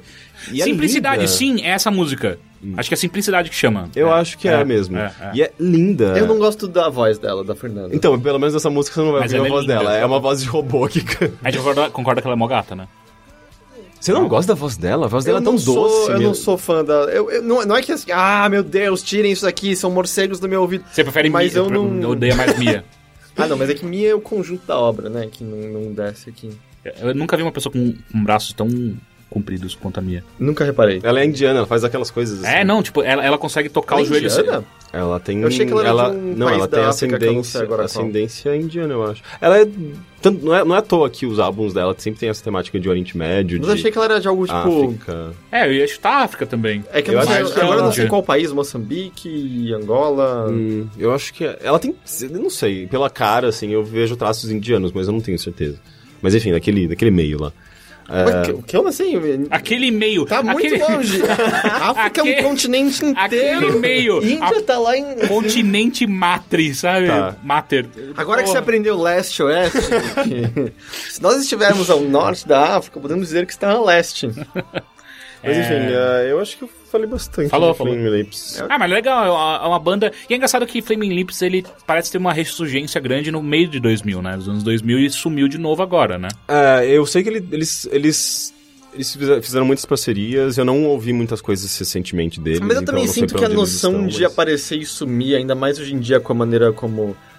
Como a gente consome música e vai atrás dela, não significa tanta coisa. Porque, Ah, não, sem porque dúvida. eu me lembro assim, mesmo nos anos. começo dos anos 2000, tipo, as bandas que apareceram já eram tão nada a ver com o que eu tava ouvindo, sabe? Que. 2000 já? Ah, eu- você assistia Ah. MTV em algum momento da sua vida? Pô, assisti até 2004. assisti bastante. Então, eu nunca assisti MTV, assim. Sério, É, 90, 99 a 2002 eu acho que eu assisti. Eu, eu nunca gostei, assim. não- então, tipo, eu nunca. A gente não consegue mais ter essa noção, sabe? De, tipo, tá no mainstream tocando esses clipes, é o que Uhum. apareceu. Eu aposto que tem muita gente que acompanha Flaming Lips mais de perto. E... Eu sempre lembro do exemplo do Fitos, sabe? Em que. Fitos? É, escreve foetos, é de feto em inglês. Você nunca ouviu? Não. Não, recome... procura um álbum chamado Love. Tá. Ah, ele, ah, ele faz a trilha sonora do Venture Brothers. Eu não sei se faz até hoje, mas fazia. Do Adult Sei, Swim. sei, do Adult Swim. Fitos é um músico fodido. E eu sempre nunca esqueço disso, assim. Ele é um cara que raramente esteve no mainstream. Acho que das coisas mais mainstream que ele fez foi, tipo, a trilha do Venture Brothers. Mas ele sempre foi um cara que, se você olhar de perto, tava sempre fazendo coisas e sempre conseguiu viver da sua música. Então, mas o que eu quero dizer, a ressurgência não é nem a questão de se eles estão fazendo coisas ou não. Eles claramente são. Você diz de mainstream, né? É, eles são uma banda que produz pra caralho, né? Bizarro. Há 20 Sim. anos os caras estão Ah, não, produzindo. e eles. ah, Que era a minha, minha ponte original, o lance da, da, da transmídia. Ele, eles foram muito transmídia. Eles já, eh, tem um musical do Yoshimi, por exemplo, que eu acho que 2007. Tem um filme feito pelo Wayne Coyne que ele dirigiu e ele é o protagonista, que é um- uma, uma ópera espacial meio bizarrona. Ah, enfim, eles sempre tipo, tiveram. E eles, justamente, nesse, nos anos 2000, eles fizeram muito disso, sabe? Ah. De aparecer muito, de fazer coisas Então, isso que eu quero dizer, experimentais entendeu? Tipo, eles. é, eu sinto que no meio dos anos 2000 eles estavam muito prolíficos, sabe? Tipo, eles estavam fazendo muita coisa e aparecendo na mídia também. E hoje me parece que eles só estão fazendo música e não aparecendo tanto. É, não, eles não? fazem umas, umas parcerias legais, é, eu, mas eu acho que eles, não sei, por alguma razão eles não, não, É. não aparecem. É, eu total quanto entendo, tipo, ele- é- que tem muita coisa, a gente tá numa época... Exato, é que hoje em tanto dia você não precisa estar no mainstream pra você estar novo produzindo É, ou então, tá ganhando eu dinheiro nunca de fato esqueço sobrevivendo. do... Eu nunca sei pronunciar exatamente, é Gautier? O do... No, Ah, o é, Go- Acho que é Go- Que, que é super new wave, né? Parece É. isso é dos anos 80. Eu Então- nunca entendi como essa merda foi tocar em todos os rádios. É, aquela Você- música é Não, a super música é boa. palatável e boa. Mas o que eu quero ela- dizer é, que ela não, é faz, boa. ela não faz sentido pro mainstream, né? Tipo, ela não ah, parece. mas, mas uma coisa que eu lembro na época que eu tava no M3 lá em Los Angeles... ela Essa porra tava tocando o tempo Não, é, inteiro. tipo, você não conseguia andar um quarteirão sem ouvir, porém, era sempre a versão remixada pra ser uma batida mais dance, assim. Ah, é, puta que pariu. Mas o meu ponto, lembro Mas é de uma... super, é super Phil Collins, tem uma coisa meio Phil Sim, Collins. Phil né? Collins, pode Sim, crer, e se eu não me engano, tem um sample nessa música de um cara brasileiro, se eu não me engano. Ah, de é? um, de um cara, tipo, sambista, um negócio assim. Eu não lembro agora quem exatamente. O Matheus sabe, porque é o Matheus que foi atrás disso. Mas meu ponto é, tem uma entrevista muito boa com ele na época que ele estourou. Com, porque, cara, aqui já tocou meio que o tempo todo, mas eu lembro de ter essa percepção de Tano lá em Los Angeles, tipo, nessas numas duas semanas, que era ridículo, porque lá tem uma coisa que eu acho nojento, que que você ouve música andando pelos quarteirões, assim, tem umas caixinhas de som saindo daqueles shoppings abertos o tempo todo e você, não- Aham. você é obrigado a ouvir música, sabe? E era meio. co- Como? Essa porra não para de tocar um segundo. E aí ele nessa entrevista ele falava: é muito estranho a percepção do mundo em que, pra muitas pessoas, eu só passei a existir agora, porque eu estourei nos Estados Unidos. Só que ele fala, ele é australiano, se eu não tô louco. Ele fala, eu vivia da minha música lá, eu era reconhecido por um bom trabalho, eu tinha shows que um bom número de pessoas iam, e eu ia viver lá tranquilo. Mas aí de repente eu vim pra cá. E pra essas pessoas é como se aquilo, aquilo nunca contou, aquilo nunca existiu. É, Agora, nunca existiu de agora verdade. isso aqui né? é de verdade. E é nesse sentido que eu falo do lance do, do Flaming Lips, em que eu sinto que sempre haverá um público mainstream que são aquelas pessoas que. Ah, você gosta de música? Claro, meu, ouço de tudo! Ah, que você ouve... Ah, meu, que tá tocando no rádio, sabe? Essas, essas pessoas que gostam de tudo e não gostam de nada. Não, eu entendo, mas ainda assim, acho que o meu argumento se perma- permanece. Porque ah, o mainstream que eu digo não é só de estar tocando na rádio também, mas é também pa- aparecer na mídia. Né? E o Flame Lips não aparece há um tempo Mas, de já. novo, é. Mas a depende mídia também na qual você tá é a falando aparece. mídia. Exatamente, É. você tá Ah, tô falando, falando tipo... de Enemy, tô falando de... de... Enemy? Enemy. É, Gr. Grammy? Não, não, site. Tem um site chamado Enemy? Sim. Não conheço esse site. Perdão também. Enemy. Ah, é. En, en, en, en, É, en- Enemy. Não, não é. É Enemy que se fala? Não. É. Enemy. Pra mim sempre foi. O amigo meu que é Enemy. músico sempre Não, falou é Enemy. Ardio, né? É. Eu sempre Mas, falei é, mas ou é- en- enemy. Eu, eu acho que eu acho que eu só acho muito difícil ava- avaliar isso, sabe? Uhum. Tipo, ti- fazer o, tirar o peso exato do que isso representa, porque ah, talvez isso não seja mais necessário, talvez ele esteja conversando diretamente com a comunidade dele e com os fãs, e ele não precisa aparecer nesses veículos, esses veículos estão mais interessados numa lorde da vida, numa... É, é que, de novo, né, eu não entendo vida. como isso é, elimina o meu argumento só. É, Eu não- eu não é, tipo, é- eu, eu tá entendendo que sim, concordo. É, a própria. Como é que chama? A mulher do, do Neil Gaiman? A. Dresden É, Dresden Ah, Dolls. ah. a- Cacete, por que é, que... tá foda, tá foda. Caralho. Laura. Laura. Pausini. Não, é... Não é Laura Palmer, é... Eu ia pensar Laura Palmer. ah, cara, a Amanda Palmer. Amanda Palmer. A Ma- Amanda Palmer, por exemplo, é uma música que. a- Ela é uma música. É uma ela, música. ela é uma música. É uma musicista. canção. Ela é uma musicista que ela existe muito bem fora da mídia. Total, Inclusive, né? ela, ela fez o Kickstarter pro, pro, pro show dela. e o Ela cara dorme quatro, na casa das de Dorme fãs, na casa de e- fã e o cara 4 ela existe. Eu sei disso. O que eu quero dizer só é que pro mundo, e quando eu digo pro mundo, eu digo mundo mainstream, ele só tá um pouco mais apagado do que ele esteve Então- a- em 2005. Só Não, isso. você não concorda Quando que você esse compara as mundo duas mainstream coisas. praticamente não existe mais progressivamente? Não, não, não, não Acho que ele tá progressivamente desaparecendo, porque ele não faz mais sentido nenhum. Não, não concordo. Tudo que ele entrega pra você é mastigado Sim. e não desafiador. Sim, como ele sempre fez, e ele tá ele vai perdendo fazer. o sentido cada vez Não, ele mais. pode ter, per- ter perdido a importância sem dúvida nenhuma, mas eu acho que ele ainda existe. É disso Ainda- que eu tô falando. Eu acho que ele é Ai, mais minguado do que ele já foi. É, mas ainda Pode assim, se, se você Tipo, for no, nossa, no Vivo mais. da, da Rihanna, tipo, ele, ela vai ter, tipo, 20 milhões Não, de visualizações e, e uma banda indie vai ter, tipo, 100 mil. É, Mas isso já é muita diferença. Sim, mas ao mesmo tempo você tem que pensar o que significa, qual a profundidade desses 20 milhões comparado aos 100 mil daquela outra pessoa. Tipo, a gente discute isso toda vez, até com da nossa existência como site comparado a sites maiores. Sim, mas aqui. E eu também digo, sabe, nunca mais, bom, nunca mais exagero, vai saber depois do que vai acontecer daqui a 20 anos, mas é muito difícil ver um, um mundo em que você tenha de novo aquele zeitgeist, todo mundo ligando no Fantástico pra ver o clipe do Michael Jackson, sabe? É, Mas ali é porque tava centralizado, era a única fonte Exatamente, de e hoje em dia tá diluído, e esse mainstream não faz mais sentido diante disso. Não, não, não vejo mais, não há mais muita lógica. E ele vai diluindo cada vez mais, porque muito do seu gosto era justamente ditado por conta disso. Sem querer tirar crédito nenhum, Michael Jackson foi um músico inacreditável, mas eu acho muito difícil que você vá ter de novo em algum momento. É, Eu não tô dizendo em números absolutos, porque números absolutos mudam completamente, mas uma figura, sabe, que era tão centralizada e só puramente amada como ele foi da, daquela concordo. Ainda mais pelas crianças, Porque né? a, a Que mídia era, a mídia era muito mais é, autoritária. a mídia era muito mais autoritária e ela tinha mais poder por conta Ah, sim. Não da- havia- é, não havia outro existia meio pra você essa descobrir. voz democrática, não É- existiam tantos artistas porque eles não tinham acesso a tantas ferramentas como a internet pro- pro- pro- eh, pro- eh, propicia.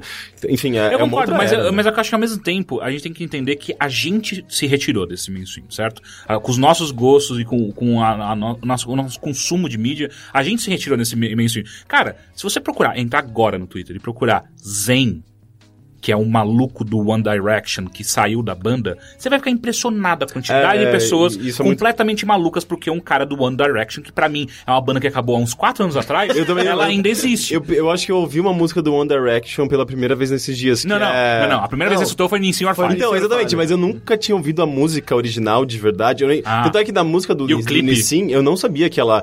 Eu falei, nossa, que música. Até bem Funciona, né? Até, até que é bem composta pra um negócio do, do, do Não, judeu que aqui. o mais esquisito foi também, eu vi o Nissin a primeira vez, e aí eu alguma vez peguei a do One Direction. Que errado, Esquisito, é, tá porque a errado. letra tá estranha, É, não tá encaixando Agora é a hora da baleia, sabe? Mas É, então, mas o- é- o é que eu quero dizer estranho, é, é que- o mainstream ele continua existindo e Não, ainda é- tem uma importância fodida na tá, mas, música. eu- mas ainda assim, eu sinto ele muito mais minguado do que eu acho que é antes, mais pra né? gente, sem dúvida nenhuma. Tipo, o mainstream pra gente não conta nada. Mas eu sinto quase. Imagina assim, quando. A gente tava vivo quando o Napster apareceu. Que foi, tipo, a primeira vez que você, de repente, começa a poder descobrir música de uma maneira que você não podia antes, Sim. com uma acessibilidade muito maior que antes. Todo mundo vai atrás das bizarrices máximas possíveis no Napster? Não. Vai ter aquelas pessoas que vão justamente pegar One Direction qualquer serviço e tal. Hoje em Mas- dia, né? no Napster. No Napster e do One Direction. Mas você, tipo, acaba tendo serviços que foram atrás desse formato, com o iTunes da vida, com, sei lá, que mais vende música por aí, com Ardio, com Deezer, com Uhum. Spotify, por aí, por aí. E as pessoas mais resistentes a isso são as pessoas mais velhas a nós, nossos pais, avós, ou uma geração antes. Daqui a 30 anos eles estão mortos, Sim. ok?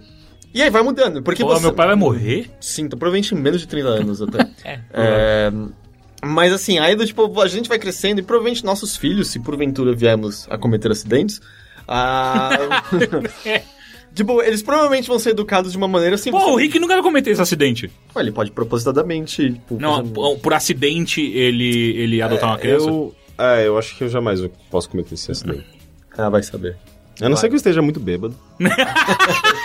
Existe essa possibilidade, a gente tem que considerar. Sim, sim. É. Ah, eu não sei treinar meu argumento, acho que tava bom aqui É, já. tudo bem. Deixa pra lá. Henrique, é Oi. isso. F- finalizando, é Flame Olympics é legal, escute Yoshimi, é isso. Escute. Fala, rapaz. É bom, é bom quando rola isso, Né? né? Do- Porque agora quando você vier perguntar pra mim, tipo, são dois filmes que não vão ter essa trela toda, sabe? Você, ah, vi, vi dois filmes. É isso. Obrigado. Ok, é, o poder de concisão é bom. Heitor. É, vi dois filmes, né? É, ok. Ah, quais são os filmes? Não, então, na verdade, eu tava. Eu tô me preparando pra vício inerente, que eu devo ver hoje à noite, no dia dessa gravação. Então, eu tô achando engraçado como muita gente tá falando desse filme e eu não vi nada. Eu escapei completamente dele. Ah, ele tá num circuito.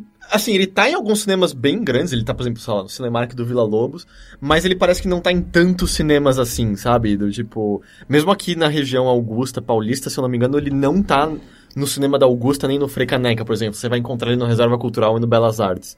Eu não, Sendo- não sei se eu fiquei sabendo desse filme. Qual? É um novo do Paul Thomas Anderson. Ah, é verdade. Ah, já saiu nos Estados Unidos ano passado e tal. Nossa, mas uh, o Paul Thomas Anderson, ele fez o Hotel Budapeste. Budapeste. Não, não, esse é o Wes Anderson. Ah, Ah, eu sempre confundo os dois. Paul Eles Thomas são Anderson. Não.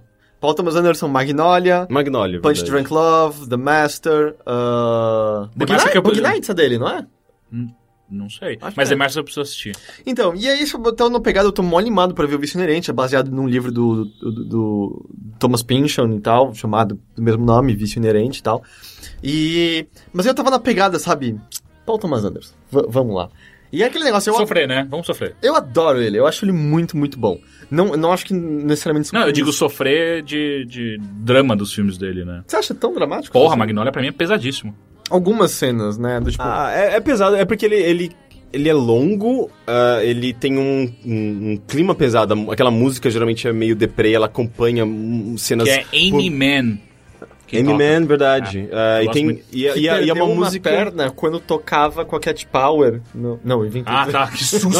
Não, inclusive- Caralho, total ia fazer muito sentido. Tipo, tocar o Cat Inclusive Power, tem, perdeu tem, uma aqui- tem um sketch que eu acho brilhante do Portlandia, que é a Amy Man, a Amy Man trabalhando como empregada na casa do, do- dos criadores do Portlandia, que são a, a- ah, esqueci o nome deles. Mas enfim, é, é muito bizarra aquela, porque é basicamente eles precisam de uma empregada, eles contratam, daí deixa chegar a Amy Man do nada, e ela começa a limpar as coisas e eles começam a acusá-la de, de roubo, de que ela tinha roubado uma coisa. E assim, tipo, em nenhum momento questiona-se o fato dela ser a Amy Man e, e trabalhando como empregada. E, e eles Ah, porque ficam... a Amy Man tá... tá Com roupinha de empregado e tudo. E, Não, mas ela tá representando ela, ela mesma. Ela mesma. Ah, tá. E, e- e parece que eles sabem. Ah, você que é. Você é a Amy Man e você é a nossa empregada, não sei o quê. E eles ficam meio chocados Ah, que engraçado. Só que daí eles, ficam, eles começam a acusar a Amy Man de ter roubado. Meu, é muito absurdo esse. É, Ah, mas mais um exemplo, então, né, de, de de... aparecendo em seriados. E eu lembrei É agora, verdade. Pitch Pitch tinha ótimos exemplos disso. Pitch, Peach? Pitch Pitch, um sério- seriado antigo da Nickelodeon. Ah, é que só você assistiu. Não existiu e só você assistiu. Tem sempre alguém, tipo, muito animado. Mas o, o pai da vizinha deles, que era até a garota que foi fazer depois a irmã da Buffy, sabe? Aparece nas temporadas mais pra frente, a irmã da Buffy. Não lembro. Ah, enfim. O pai dela era o Iggy Pop. Ah, caralho. E tem um episódio quando eles estão tentando descobrir qual é a vida secreta de um vendedor de sorvete que nunca tira uma máscara de sorvete da cabeça. O Michael Stipe é um dos vendedores de sorvete. E Caralho. eles, tipo, do nada é o Michael Stipe vendendo sorvete ali. Ok. Ah, uma das coisas mais legais de Port- Portland é que quase todos os episódios têm participação de, de algum autor, algum, algum cantor, alguém famoso. Tem, tipo, coisas incríveis. Tem, tipo, um episódio que é, aliás, um, uma sketch, que é só de sketches. Tem uma, por exemplo, que deve ter uns 5 minutos. Não, na verdade é, um, é uma sketch que vai sendo explorada ao longo do, do- de um episódio inteiro, mas intercalada com outras sketches. Mas essa é a história principal, digamos. E é, tipo, um... Um cara que brigou com a namorada, tá tentando reconquistá-la, e os papéis são, são invertidos. A, a mulher faz o papel do cara e o cara faz o papel, papel da mulher. E no final, pra ele conquistar a, a mulher, ele contrata a- o Nodaut pra dar um tchauzinho de um balão de cima da casa dele. Daí ela, daí ela, ela chega, ele No chega... Doubt existe ainda? É, sim. Ela foi fazer mais carreira solo, Eles- né? É, exato. Não, a Gwen Stefani sim, mas eles lançaram o último álbum, álbum no ano Ah, passado, é? eles voltaram. Ah, e daí é, e é muito engraçado, porque, tipo, ele, tem, ele, ele chega com as flores pra namorada, não sei o quê. Olha, e, e tem aquilo ali também, ó. Daí ele aponta pra cima, daí tava no, no Doubt dando um tchauzinho de um balão. e é só isso a participação. Que inclusive me faz lembrar de um clipe muito bom do YouTube que. Oh, the sweetest thing. Que, o, cara, o cara chama a mulher dele pra. Que, que ele quer pedir desculpa, né? Sim, Que, verdade. E aí é tipo, é, é um clipe sem cortes, Uhum. muito da hora, e É eu gosto muito dessa música, inclusive. Num carro, né? É, num carro. Caralho, essa, essa, essa música é muito E, boa. ah, e o Iggy Pop fez também Cry Baby. Ah, é sim. É Tem uma cena dele- com Johnny Depp. Johnny Depp. Tem uma cena dele tomando banho pelado numa, É. numa baciazinha no meio da floresta. Mas. Aí eu tava na pegada, tipo, ok, vamos ver mais Thomas Anderson, tipo, Paul Thomas Anderson, porque, apesar de gostar por algum motivo, havia filmes que eu nunca tinha visto dele, sabe? Aí o The Master, no caso, foi um deles, e o- esses dois que eu vi estavam no Netflix, The Master, e aí fui ver de novo o Punch Drunk Love. Uhum. E. É muito bom, eu acho que ele é um diretor eu acho muito foda. Acho que isso é considerado unânime, certo? todo, sim. mundo, todo mundo o considera muito bom. E ele é um cara que eu acho que consegue trazer à tona a, a profundidade de certos atores e que você não acredita que possuiriam, né? Acho Ah, o Tom Cruise, quando Tom eu- Cruise no Magnolia é, foi... é absurdo. É, foi, foi absurdo. uma descoberta pra mim, tipo, ele... Eu sempre, eu sempre curti, eu gosto do Tom Cruise, normalmente. Mas pra filmes de ação, exato, né? exato, Não- exato. E aí quando o cara mostra uma, uma capacidade de interpretação como aquela, caralho, como que ele conseguiu fazer isso? E no caso do Punch Drunk Love, é o protagonista, é o Adam Sandler, né? A gente tava até mencionando num resumo da semana recentemente. E o Adam Sandler tá animal naquele filme, animal, animal. Vocês chegaram já a ver esse filme? ou Não. Em português chama Embriagado de Amor. E- Total um filme que você nunca vai pegar, É, né? é, é, pelo- olha pelo- nome. Ah, Mas é é- uma comédia romântica. É. Mas, é, mas assim, tecnicamente é um romancezinho, sabe? Mas é a, é a subversão de gêneros ah, indo pra longe do que você espera. E eu sinto também ele tem. Ele tem muito um quê também de. Pegando o próprio Wes Anderson, que quando você resume a história. Tipo, você vai botar em, tipo, dois parágrafos e não vai parecer que tem nada de impactante, sabe? É um cara que trabalha numa, numa empresa meio bizarra e tentando crescer, aparentemente vendendo uns desentupidores esquisitos. Ele é completamente maltratado pelas sete irmãs deles que não percebem como destruíram a, a psique o lado emocional dele, fazendo com que ele tenha ataques de raiva, até que ele conhece uma garota e dá um jeito de tentar se aproximar dela, mas ele tá sendo caçado, ele tá sendo chantageado por uma moça de, de sexo pra qual, que pegou os dados dele. Caralho. E é isso o resumo. É Ah, mas tipo, isso já é um roteiro muito legal. Você, que você tá, tem todo, um, todo um, um universo de situações ao redor dele que, que pode tornar legal um E, roteiro. cara, é engra... Esse filme tem umas nuances tão incríveis, tão incríveis assim. Ele tem todo. ah, Quase todas as cenas são. eh, Tem um. eu- Perdão que eu não sei o termo técnico exato, mas elas têm um. O tipo de foco que ela tá, tá muito no rosto do- do- dos personagens, especialmente quando o Sandler tá na, na cena. E o fundo todo é praticamente fora de foco. Muitas vezes ele tá conversando e vendo coisas que estão fora da cena, sabe? Ele tá olhando ou conversando com um personagem que tá logo ali do lado de onde a câmera tá alcançando. Ou muitas vezes ele meio que usa uma câmera praticamente de mão, dando umas chacoalhadas que parece mais, sabe? Vídeo de um cineasta amador, sabe?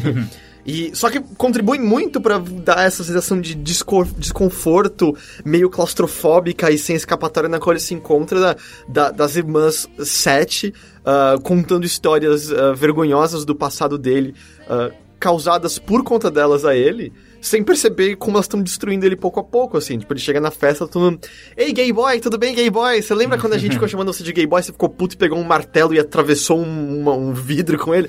Em qualquer outra situação, caralho, como vocês estão fazendo isso? E elas não se tocam, sabe? Elas continuam falando isso. E, e é lindo, lindo, lindo. E, ah, tem tantas cenas tão maravilhosas naquele filme. Mas esse é o, no- o- Não, não, não, não é visto. Love. Esse é o Punch Drunk Love. Ah. Ah, tá. E o, o que você assistiu é o. Não, Não, não, eu ele- assisti esses dois. Eu vou assistir hoje o Vício Ah, Inerente. entendi. Eu ainda não, não assisti. Mas o que eu não tinha visto é o The Master, né? Que é o...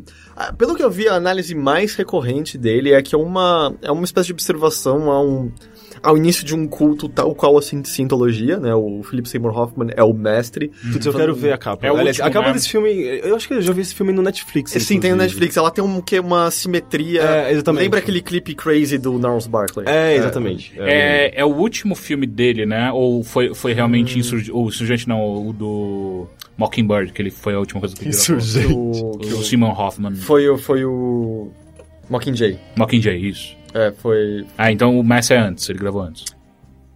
Aí tá, eu não sei dizer quando ele gravou, mas o Jogos Vorazes saiu depois. Ah, tá. É que eu não sei dizer quando eles gravaram Uhum. tudo. Eu creio que deve ter sido gravado depois também. E, é e essa é outra coisa que dói, cara. Puta que pariu. Como o Philip Seymour Hoffman Era era um foda, puta né? Puta merda. que No, pariu. no Punch Drunk Love ele tem um papel relativamente pequeno, mas assim, as cenas que ele aparece já é, meu Deus, não tem nada a ver com nenhum outro personagem que eu já vi você fazer até hoje. Tipo, eu não acredito que é a mesma pessoa. Mas no caso do Master, ele é protagonista ao lado do Joaquin Phoenix. Que é outro cara, eu sei que tem muitas pessoas que não têm muita simpatia. É, eu ele. adoro ele. É que ele é meio cuzão na vida real também. Ah, é, É, isso, sim. mas- É quando ele, ele inventou aquele negócio da, da barba dele, que ele ficou com uma barba Ele fez enorme. aquele documentário, é, aquele ele fez- mockumentary. É, o mockumentary O, dele, o lance né? que eu sinto assim, ele fez filmes não muito bons. Ô, louco, eu gosto muito de Marquês de Sade, eu acho do caralho. Eu gosto não, mas dele- o Her eu acho um filme fraco. Eu gosto do Hurry e eu gosto muito do... Ah, não, não, eu me confundi. Ele não é ele que eu tava pensando que é um cara meio cuzão. Eu não gosto da Vila. ah, A Vila eu não gosto, mas eu gosto do... O personagem dele no Gladiador é legal. Sim, sim, mas o meu ponto é assim, mesmo quando ele não faz filmes muito bons, eu acho que ele tá sempre muito bem. E o, o, o Joaquin Phoenix e o Philip Seymour Hoffman são protagonistas nesse filme. E é simplesmente muito delicioso, sabe, ver, ver a troca em- é, De atores entre, bons, é, né? entre os dois o tempo todo. E é meio que tem isso, assim, é... é- o Philip Seymour Hoffman é o mestre e ele tá conduzindo umas pessoas no que é claramente o início de um culto, ah, falando sobre viagem astral e você visitar vidas passadas e entender a si mesmo. E ele falando sobre como nós somos seres distintos dos animais, que nós temos que nos li- livrar de agressividade e de impulsos. E as pessoas ah, caindo no, no, no- no discurso dele, ele é claramente, na minha interpretação, é um, claramente um charlatão.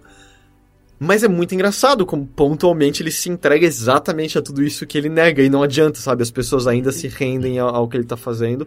E a- o mais enigmático nisso é a figura do Joaquim Phoenix observando, assim, como ele cai nisso. Porque todo lance que o Joaquim Phoenix é um, um, um soldado que lutou na Segunda Guerra Mundial. E tá completamente desajustado à vida social. Ele passou por traumas que, que ele Nossa, então se passa quando o filme? logo em seguida da Segunda Guerra Mundial. Ah, tá, então. O filme começa com a guerra terminando. Ah, então é 50 e pouco, né? 40 e pouco. 54, 50 e... 56? Por aí. É. Ah, durou seis anos, não foi? Começou em 49. 44. Então cabe Não, não 50. começou em 45?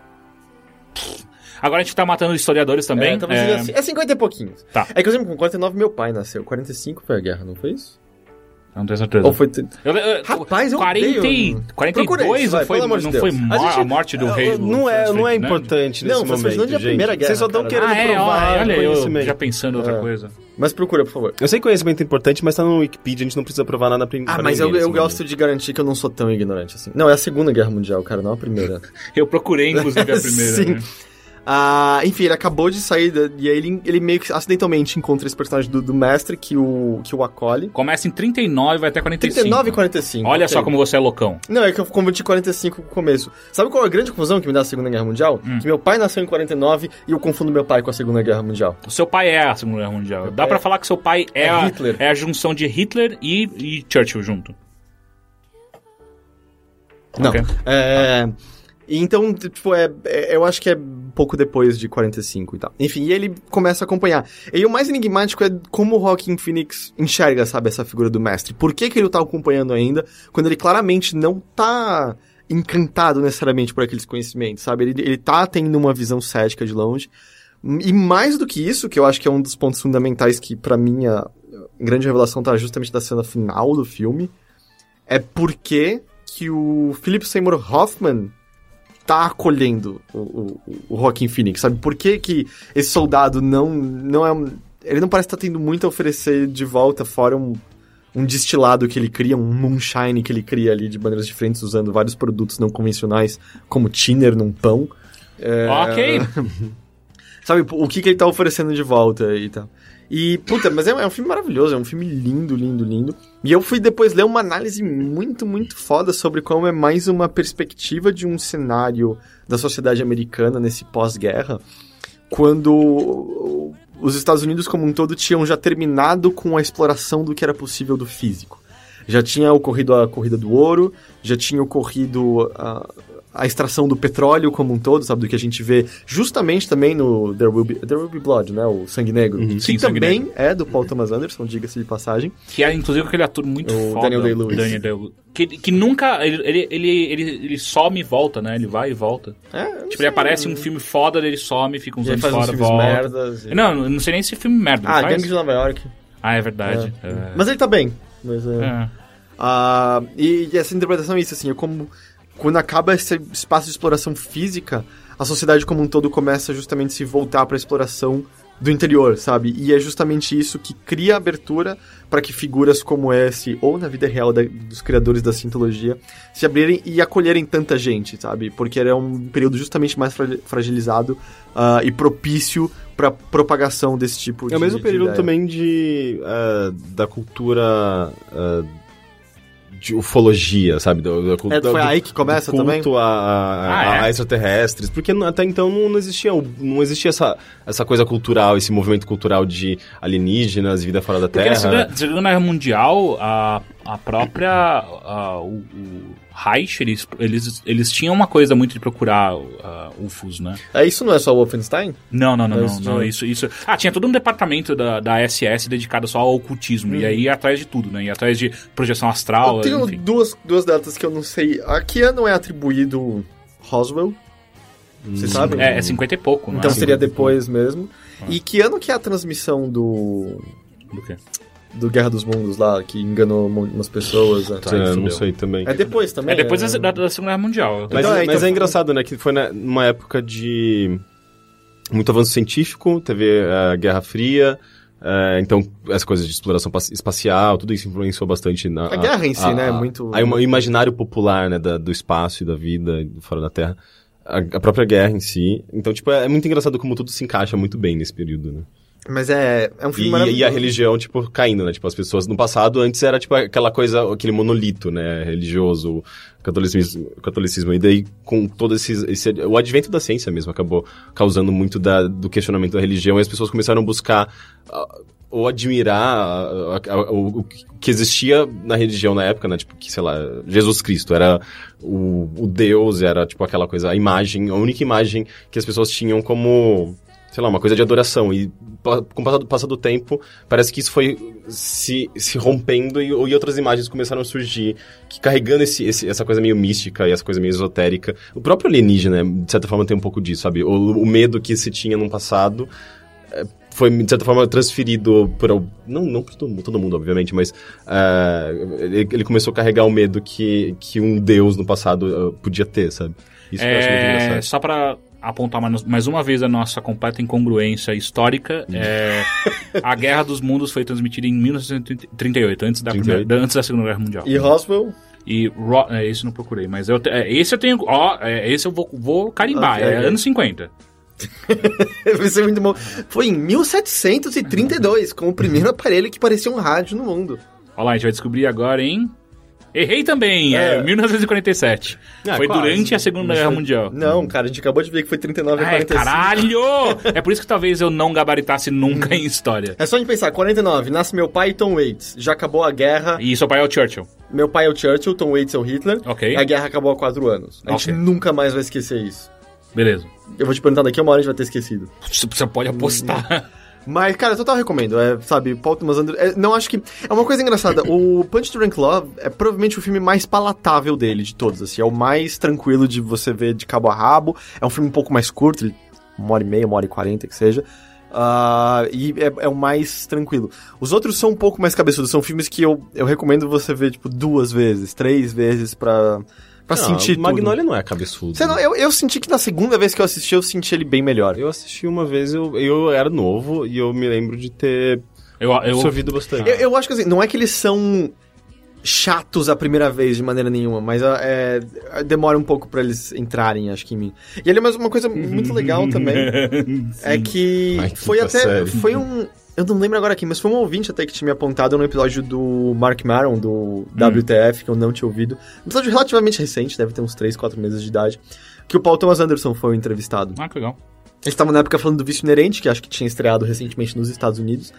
Mas um dos factoides mais interessantes é que o Paul Thomas Anderson teve aula na faculdade com o David Foster Wallace. Ah, sobre o qual caralho. eu tava falando Tá recentemente. tudo ligado, cara. Tá tudo ligado. Aí ele fala como ele era um professor muito legal. Ah, e ele justamente, o, o trabalho que ele fez pro David Foster Wallace na, na matéria dele foi sobre um livro do Thomas Pynchon. Que, Caralho, que é o tá- vício inerente. E não era o Vício Inerente, era um outro. Ah, Ah, tá. Eu esqueci o nome do livro Não, agora. mas é o mesmo autor do vício inerente. Sim, o mesmo autor do Vício Inerente. Ah, um autor que o David Foster Wallace também era muito fã. Que então- ouvia Flame Lips E curtia muito bilheteria. e, e não gostava de Feist. E então, sei lá, é mó legal como tudo acaba interligado. E é engraçado ele falando do trabalho, de como um dia, tipo, o David Foster Wallace era um desses professores que dava o telefone pessoal pra você poder tirar dúvidas. E aí um dia antes o Paul Thomas Anderson resolveu que ele tinha umas coisas pra adicionar. E ele ligou pra tirar dúvida. Só que ele menciona não tinha computador, era máquina de escrever na época. Então você mudar seu trabalho era redigitar tudo que você escreveu à mão antes. Uhum. tá? Eu acho que eu nunca fiz um trabalho assim na vida. também né? não. Eu não É, é eu é. me lembro de trabalhos no computador mesmo, agora máquina de datilografar. É, não, porque quando eu comecei a ter que fazer trabalho de verdade já era computador de boa, não tinha. Eu me Ah, lembro- é, eu- a- o meu colégio me obrigou muito tempo a fazer trabalho à mão. Eu odiava. É, eu fazia isso. bastante, mas eu lembro que a primeira vez que eu fiz um trabalho é, no computador, acho que foi quarta série, não sei. E, e foi engraçado que eu fiz uma capa. Era pra, eu acho que era, não sei se biologia, alguma coisa de ciências, e eu fiz uma capa com, com um- uma coisa meio de sangue pingando, sabe? Ah, Porque era total. uma fonte, É, sabe? total que tinha em fiz casa. algum, algum trabalho E- de Halloween, sabe? Da, da, da aula Não, de pra mim, inglês. pra mim era coisa séria, não era de Halloween, Ah, sabe? Era uma aula de ciência, eu achei que combinava, porque lembrava sangue, enfim, coisas orgânicas. Ciência, sangue. É, Cara- e, daí, e daí o meu professor, eu, eu fiquei com medo de entregar e o professor ficar bravo, ele adorou. Nossa, que fonte que é essa? Que legal, eu gostei, não sei o Ele queria. Porra, eu acabei de lembrar de faculdade da minha vida que eu, eu precisava muito compartilhar aqui. Porque quando eu era moleque, o colégio me obrigava a fazer a porra de trabalhar à mão, eu ficava puto. Não fazia o menor sentido. Eu já tenho, já tenho um computador, por que não fazer ali? Mas enfim. ah, e aí uma das, um dos trabalhos manuais que mais me incomodavam de longe, assim, era pegar folha de. É, é? Papel manteiga. Botar em cima da porra de um, de um, de um mapa mundi e, faz, e desenhar o mapa. Não, peraí, não é papel Isso. vegetal? Isso. Papel vegetal. Ok, porque manteiga você não vai ver nada do outro É, então, lado, sei eu lá, vegetal que seja. E fazer aquela merda. Odiava. Eu nunca entendi Eu acho que eu nunca qual é a porra da utilidade disso. Porque desenhar não tá fazendo decorar. Mas o- eu tinha que fazer toda É, hora é, isso. não, mas eu acho que você reparava, pensava, olhava, Reparava o quê? observava. Você não sabia o que era É. leste-oeste? É, sabe? Não, eu a sei, gente eu achou, sei, a gente é- falou que esqueceu que o Nova York era nordeste. É. não- Eu sei na minha cabeça, eu só não sabia esco- escolher as palavras certas pra, pra exprimir. a- Mas sabe, tipo, eu, eu queria muito um, um professor de geografia, se tiver alguém me escutando. Por que caralho que vocês inventaram essa porra desse trabalho? Porque não faz sentido. O Wagner mas- Brito, eu acho que ouvi a gente, ele é professor de geografia. É? Então, me fala por que caralho que obrigava a gente a desenhar o mapa mundi. Porque Porque assim. é, era, é a mentalidade que existe do, do- da, da educação tradicional, de, de fazer você repetir várias vezes e. Sabe, é meio que forçar um conhecimento na sua cabeça que não tá para, atrelado ao per, mundo. perante, por, para, per, perante. Que isso? Isso pra decorar fiz. os pronomes na escola, lembra? Isso Tinha eu que não cantar as musiquinhas. Não, não, é na sua escola. na Ah, minha não. ante, após, até, para, per, perante. Eu não sei se é na, na própria. Eu acho que na Dinamarca, se não me engano, que eles estão. é, Abolindo, é, eu vi. eles estão abolindo O- essa, essa estrutura tradicional e Ah, estão não, cuidado, essa contextualizando. saiu... de- Essa foi a primeira notícia que saiu. Saiu uma nova notícia que é, ninguém entendeu direito o que tá rolando lá. Eles, não é bem eles devem estar é. mudando, sei lá, a, a É. forma de como é, É, ensinado. não, é- não é né? exatamente isso. Porque não faz sentido, né? Tipo, eles estão abolindo matemática. Porra, é, exato, não, não porque pode. a primeira, Não, a não, primeira não era notícia era isso. isso. Estão abolindo É. química e não sei o que lá. Não, o que, Talvez eu tinha li, lido o que a- eu tinha lido era que eles estavam é, adaptando a, as- a divisão de matérias que a gente conhece para pro mundo real. Então, tipo, as pessoas ap- aprenderiam matemáticas com base em, em- em coisas contemporâneas envolvendo matemática. Então, vamos aprender. Hoje é aula de imposto de renda, gente. Todo mundo Exatamente. fazer A gente, nunca, de a gente nunca teve aula de imposto de renda e eu acho É. que seria Sabe assim, por que não? importantíssimo. Porque eu, é uma coisa imbecil perdido. de você ter aula. Você não tem não sei aula de, fazer de imposto de Não. renda. Seu pai ensina você Então, fazer mas isso é de imbecil. Mas tem programa Não, de não é, cara. É, mim, tem um não programa de. Sim, mas por que, que a gente tem que fazer tipo, imposto de assim, renda? Por que que... Pra onde vai esse dinheiro? Enfim, todo eu o sou sistema. total, Eu concordo, Eu é sou o total a sistema. Eu favor total que, o- sinto que- o, o conhecimento ele é muito mais voltado para uma área acadêmica do que necessariamente ser aplicado ao, ao mundo real. Eu, eu sou o primeiro a... Sim, sim, é verdade. Agora o cara me falar que você tem que ter aula de imposto de renda, ah, vai tomar no seu cu, Não, sabe? mas não é, não é matéria- aula de é fazer total- imposto de renda, é aula do, do, do Entender a sistema lógica. financeiro do Ah, não, não, não, país isso não é coisa que e entender. Você tem que coisas. fazer uma faculdade de economia pra você entender. Mas isso é muito mais importante, eu acho Não, que mas eu acho que envolveria... existe uma versão... Ba é, da mesma maneira como a matemática que a gente aprende na escola é a versão baby de alguma pessoa que vai fazer a faculdade de matemática, poderia ter a versão baby de... Então, mas do que? Mas é que tá. É, é, Seria é- mais valioso é que a gente do tá, obviamente, pegando. matemática, A gente eu tá, obviamente, pegando. Eu acho que é, um, obviamente, pegando um, um exemplo errado, imposto de renda. Eu acho que é um exemplo errado. É, é- é- é- primeiro que a gente faz uma vez por ano. Tá? Então não é uma coisa que você tem que saber, caralho, a gente tem que fazer todo mês imposto de renda. E aí você tem que aprender realmente no colégio. Então é um exemplo errado. Mas pegando pra exemplos mais próximos da gente, sim, faz um pouco de sentido. Mas só que tem coisas que eu fico muito. Cara, não é tudo que o colégio tem que aprender, sabe? Tem coisas que você tem que aprender fora do colégio. Então não, não inventa essas merdas, sabe?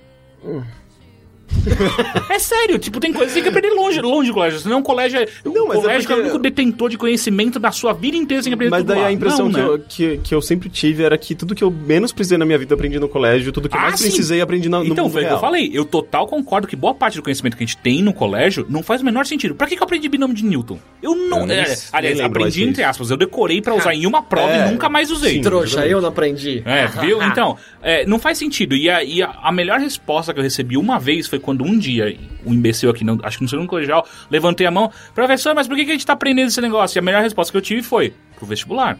Ah, não, mas é. Só que é- ao mesmo tempo é, é- é só é, é desesperador, tipo. Sim, não, é. Então quer Mas dizer é- que é só mas- temporário, é só- serve só pra uma confirmação de que eu sou inteligente e eu mereço estar aqui. Tá, Sim. mas isso é uma grande discussão que existe Sim, no sim, meio sim, da educação exato, como um exato. todo. E as escolas. Tanto que o, o grande problema da minha escola, justamente, era a grande indecisão dela entre, Vou levar pro lado. Tipo, Prático. conhecimento pra vida, de- no sentido de vamos expandir sua mente, Uhum. ou vamos ajudá-la a passar no vestibular. E o que eu sinto, assim, no sentido de expandir certas coisas, ela foi, teve muito sucesso, mais do que média.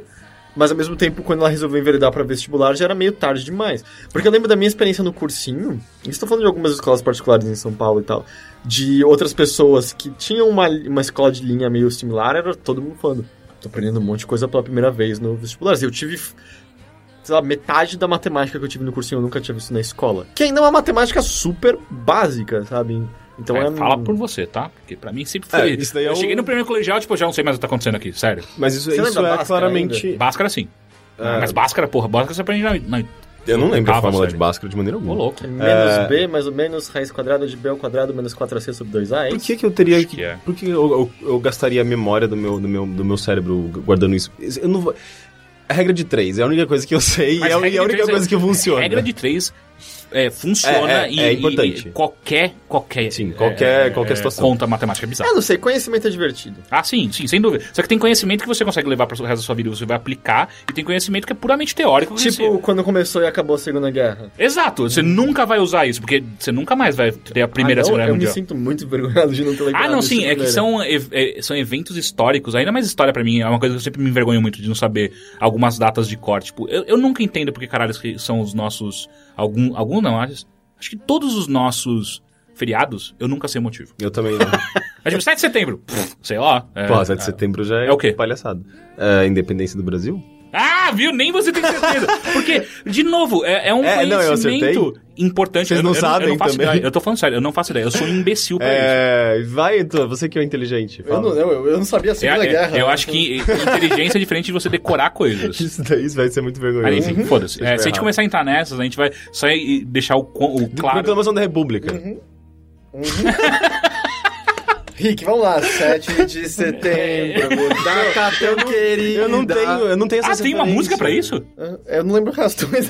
Aparentemente era assim que eles, eles ensinavam, né, na, na, na, na escola da vila. Tipo, chegava um professor já, tipo, fumava uma- um beck, chegava lá já cantando umas musiquinhas, fazendo as pessoas decorarem, tipo, girando umas, umas coisas de Olha Porra. isso, 7 de setembro. Puta, como é que era? Data tão querida. Você só lembra das coisas através de música. Tá muito errado isso. Data da... Dia da independência dessa pátria tão querida, é isso? E Querido, Ah, às é- vezes, não, é uma É péssima o dia música. da independência da pátria tão querida, não, tão querida, é isso? Ah, Não, eu- eu- ó, e essa, na boa, eu não vou nem procurar. Não, isso aí foda. minha mãe fala que cantava na época dos milicos, sabe? Quando ela, tinha que ir pra rua ver a passeata do- dos militares na rua. Ah, eu fiz isso quando eu era criança, uma outra Mas vez. como? Tinha, tinha desfile em Osasco. Tinha desfile com as. ah, agora a, a farda do verão de 1997. É, era basicamente isso. É, então tá. É, mais alguma coisa, Heitor? Não, eu Nossa, a gente foi boca, longe, eu né? só burro com esse episódio de hoje. Cara, esse episódio tá quero pesado. continuar, eu A não gente, sei, tá, não a gente tá burro em conhecimentos humanos e não lembrando de nenhum nome de. E ainda pedindo pra abolir o nada, sistema de de Deus, ensino. né? Você ouvindo isso, desliga isso. Tá ficando mais burro esse negócio. Desicana, não? Ou então a pessoa tá pegando isso e fazendo, eu nunca vou passar vergonha que nem esses caras estão passando no podcast e tá aprendendo de coisas de fato. E o pior, a gente poderia editar, a gente não vai editar. É, não, a gente não, faz isso. É, mas assim, é muito possível que você já esteja conosco há muito tempo, você sabe que a gente não faz esse tipo de coisa. É... Agora eu vou falar então das minhas coisas, que são rápidas também. Primeiro é uma série que eu comecei a assistir essa semana, chama Sleepy Hollow, tá na- no Netflix, Netflix Brasil. Cabaleiro sem... É de vampiro. Não. Não, não, Cavaleiro Sem Cabeça. É de lobisomem. Também não. É, cara, eu, eu tô curtindo. Eu assisti acho que uns três ou quatro episódios até agora. Tá a temporada completa. Acho que só tem uma temporada no E aí acaba a Netflix. história. Eu não sei. Porque É, não tem muito como continuar É, depois. então eu fiquei É, muito pensando nisso. Tipo, o que acontece a- a- além do Cavaleiro Sem Parece quando eu acompanhava Prison Break na TV. É. E eles escaparam da prisão e a série não acabou. É. Vai tomar no cu, não vou mais ver Mas, mas é, até onde eu já. Alguém já me falou que era pra ter terminado na primeira. Só que tava tendo muito sucesso, É, né? é. Ah, enfim, Sleep Hollow é a história de um cara que. É, é basicamente a história do Cavaleiro Sem Cabeça é, e, e tro- trouxeram ela pro, tem, pro, pro mundo contemporâneo. Sério? Como que funciona É, isso? então, porque assim. é, a segunda história é o cara que matou o Cavaleiro Sem Cabeça, que na verdade não era um Cavaleiro Sem Cabeça até ele ser morto. Era o Ichabod Crane, é isso? Isso, Ichabod Crane. Por que, que essa merda eu sei, tá Viu, ligado? viu, viu? Fala pra mim 7 de setembro agora, filho da puta. é, Ichabod Crane, ele mata o Cavaleiro Sem Cabeça, que na verdade é a, a morte, segundo a- o universo do, do- da série, e cortando a cabeça dele. Só que quando ele, ele corta a cabeça da morte, ele também sofre um golpe, entre aspas, mortal da morte. Ah, e aí o que acontece é que os dois ficam ligados. A morte e esse cara, eles ficam ligados na alma, sei lá. Ele não pode mais morrer? É, mais ou menos. E aí o que acontece é, ah, a mulher do Ichabod Crane, ela é uma bruxa. E ela fala, ah, você morreu, fudeu. morreu não, você tá pra morrer, Morreu, fudeu. você tá pra morrer, vai dar merda tal, vamos te enterrar num buraco aí com, com um encanto junto. E aí quando... ah, o Vai enterrar ca- ele vivo? Mais ou menos, é, moribundo. E aí quando você voltar, quer dizer que o Cavaleiro da, da- o Cavaleiro da Morte também voltou. Ah, vida. ele é como se fosse um guardião que vai ah, Exato. despertar. É que nem os gárgulas. Isso, isso, Uhum. isso, isso. Ah, não o Gárgula... ah, ah, Do desenho animado, eu tô falando. Tá. É porque o, o Gárgula. Porque tem o, o Gárgula na, na, na mitologia. Eu, eu não sei porque eu sei disso. Mas tem o Gárgula na, na mitologia Cristã. judaica que não é bem por aí. Ah, não, no desenho era quando o castelo tivesse acima de tal altura específica e quando o sol batesse neles, eles voltavam da pedra. Eu sempre achei muito louco como a a- no judaísmo tem gárgulas. Porque me parece uma coisa tão mais fantástica do que eles Mas não já... é do ju- judaísmo, é cristão. Não, tem também, é isso que eu É dizer. gótico. Agora, mo- a Tudo razão... bem, agora, porque tem no, no judaísmo, eu não vou entender. É porque judaísmo é só... É cristão também, né? Não é muito mais romanesco, eu acho? Ah, cara, sei É- lá, é a gente só vai ficar mais burro é agora, gótico. sério. A gente vai, a gente vai, vai continuar em- confrontando. Mas enfim. E aí o que acontece é, o, o a Cavaleiro Morte volta no- no- no- nos tempos contemporâneos e o cara volta junto, o Cavaleiro Crane volta junto. Ele é o cara que deve impedir. É, exato. Ele tem um cavalo? O Cavaleiro sim. Ele é um ele anda na... Ele na- não é um andante Ele anda, tipo, cabeça. pela... por Nova York com o cavalo. dele. Não, é em Sleepy Hollow, eles continuam na mesma cidade, só que é uma cidadezinha pequena, só que nos tempos atuais. Ah, E eu achei uma coisa interessante dessa série é, é porque assim. Ah, ela não se baseia em efeitos especiais ruins, que ela claramente seria ruim, porque, enfim, é uma, uma série menor tal. Ah, então ela, ela acaba é, se focando muito mais em contar uma história e um, um- um enredo interessante. E aí o que acontece? Eu, eu fiquei pensando, cara, mas ah, não sei se tem muito mais história do que num filme, por exemplo. Não tem uma série, né, de história sobre. Não faz muito É, sentido. não, é- um é- livro. é- Ele é um livro e é um filme. E tem um filme também que é com o Johnny Depp e tal. Peraí, É. não, não, não. eu- mas eu acho que a história original nem é um livro. É um conto. É uma fábula, assim, de autor. Exato, exato. Então, não- então eu, eu- quando eu comecei a assistir, eu não sabia como que eles iam continuar, é, tirar coisas aí de dentro. E eles conseguiram ah, criar um universo interessante em volta disso, né? Que aí eles começam a enfiar coisas tipo, ah, tinha muitas bruxas envolvidas no, no evento e o cavale- e pelo Cavaleiro Sem Cabeça ser a morte, na verdade ele só era o prenúncio do fim dos dias, que ele é o primeiro cavaleiro que chega, e depois vem o Guerra. Ah, ele virou um cavaleiro do apocalipse? Sim, sim, o Guerra, o Fome, e aí, segundo eles, não vem a peste, vem o confronto. Sei lá por que eles mudaram o nome de um cavaleiro da guerra, da- da- do, do fim do mundo, sabe? Mas enfim. Eles É... misturam tudo. É tudo é, baseado em, em- na mitologia cristã da coisa, né? Sim, é. é. Confronto? Será que isso é uma das, das traduções válidas? Puta, Eu não sei, porque tem a peste, fome, guerra E morte. e morte. Só se eles mudaram. Aliás, é, eles mu- mudaram guerra por confronto. Eu não Ah. sei por quê. Mas o peste tá lá também. Mas enfim, e aí ele é o primeiro cara que vai vir pra pra abrir as portas pro, pro portão da- do fim do mundo, do apocalipse. Então isso eles conseguem fazer com que a história tenha mais coisas pra eles enfrentarem não eh, além do Cavaleiro, do Cavaleiro Sem Cabeça. Além disso, Cavaleiro Sem Cabeça também é- tem uma coisa interessante, porque no, no segundo episódio, ele fica o tempo inteiro, no primeiro episódio, ele fica andando só com um machado na Ah, ele cabeça. aparece já. Ele aparece já. Ah, ele fica andando, o tempo inteiro andando com machado, deca- decapitando as pessoas. Aí eles falam, puta, mas Porra, você tá no tempos modernos, sabe? Tipo, tem a polícia atrás do cara, sabe? Vai dar merda. E a- no segundo episódio ele vai lá e quebra o, o armário da polícia e pega altas metrancas. Tá, caralho, sim, é, faz Ah, ele sentido. mata. pe- Ele, mas ele decapita as pessoas ou ele metralha só elas? Agora ele começa a metralhar também, foda-se, sabe? Tipo, porque eu vou atrás, perto de você se eu posso matar de longe? E como que ele. Da não hora, foi- ele é a morte, né? Ele leva como que ele quiser. Foi capturado até agora. Ah, porque ele toma tiro, ele não cai, e ele não tem cabeça. Ele é imortal. É, ele é O que, mortal. que, que, que vence ele? A- Provavelmente a luz- encontrar a cabeça dele. A luz Então, da- na da verdade, ele, cruz? ele tá atrás da cabeça dele, porque se ele, co- eh, se ele conseguir a cabeça dele, ele se torna completo novamente, e, e quando isso acontecer, é quando os outros cavaleiros chegam junto. E aí, quando ele pega a cabeça, na verdade, é o Christopher Walken com dentes limados.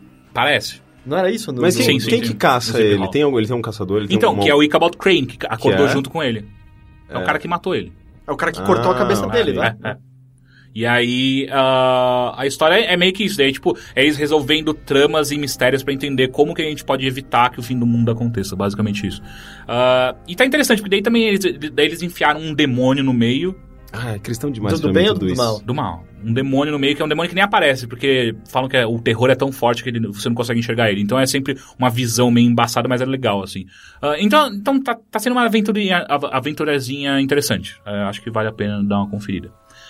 E a outra coisa que eu quero falar é o livro que eu ganhei. A Giovanna me deu um livro muito interessante, que quando eu bati o olho eu falei, eu não sei se eu vou gostar disso, mas eu comecei a tá muito do caralho. Que chama Fama e Loucura, do Neil Strauss, que ele era um jornalista do New York Times. Eu vi você botando uma foto de um pedaço. É. Ah, então, o que acontece é, esse cara, é, ele, foi, ele é um jornalista de celebridades, né? Mas só que não daquele tipo de jornalista de celebridades Não que a do gente... ego, assim. É, que a gente não gosta. É aquele tipo, aquele tipo de cara que, que já escreveu biografias, que fez grandes reportagens a respeito da, da- das carreiras fudidas das pessoas, de músicos, de, mo- de modelos e por aí vai. Ah, pelo que eu entendi até agora, ele tá muito mais focado em músicos do que em qualquer outra coisa. Mas é muito interessante. Então, o que ele fez é... Ele tem todo um discurso de como as revistas, jornais, eles têm interesses ah, privados por trás da informação. O que isso ocasiona que ah, algumas das entrevistas, ou até mesmo o foco da reportagem em si, seja perdido em troca de audiência. Pode tirar se achar melhor. Exato. É... Oi, Reuters. Ah, e aí o que acontece, ele- esse cara, ele, ele, ele- o, o prefácio do livro dele é ele falando quanto ele acha isso desleal com o leitor tal. E ele decidiu voltar nos arquivos dele, que aparentemente ele guardou os arquivos de todas as entrevistas que ele fez nos últimos 20 anos.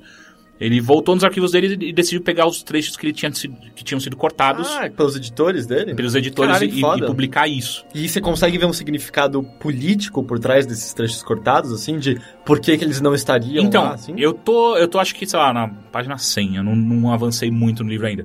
Mas, por exemplo, a, a primeira entrevista, é, e, e é interessante porque ele fica brincando com o formato. Ele não simplesmente coloca a entrevista na íntegra, o trecho na íntegra.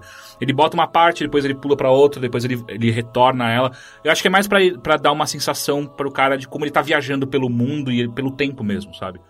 Então a primeira entrevista que ele coloca é com. É, é, como é? Julio Casablancas, o, o, o vocalista Julian Strokes. Casablanca. Julian. Julian Casablancas, que é o vocalista dos Strokes, que é a pior entrevista de todos os tempos. E aí explicando como foi a pior entrevista por, por esse, é, esse é, é, essa parte que ele retira. Que é o cara chegando bêbado na entrevista, desligando o, o gravador dele o tempo inteiro, desliga liga, desliga liga, desliga. Completamente é, é, louco, absurdado. O cara. é, E aí tem uma hora que, que eu fiquei até meio. Nossa, que pesado. Tem uma hora que o, o Casablancas ele tá tentando explicar o porquê que eles mudaram de produtor. Porque eles tinham. é, é, acho que era o segundo álbum deles, eles mudaram de produtor e, e- e pegaram o produtor do, do Radiohead pra fazer o, o próximo álbum. E aí ele fala, porra, eu vou falar pra vocês agora da imprensa porque que a gente mudou. E aí ele passa a entrevista inteira não falando. E o cara perguntando, mas você não queria falar sobre isso? Não, cara, porque é verdade subjetiva e nessas viagens loucas que. Ele fala que é álcool, mas claramente não é álcool essa porra, sabe? Pro cara falar um- uns absurdos desses. E aí, no final, ele não fala, não responde porque que ele queria. Que eles mudaram de verdade, de, de produtor, e beija o cara na boca.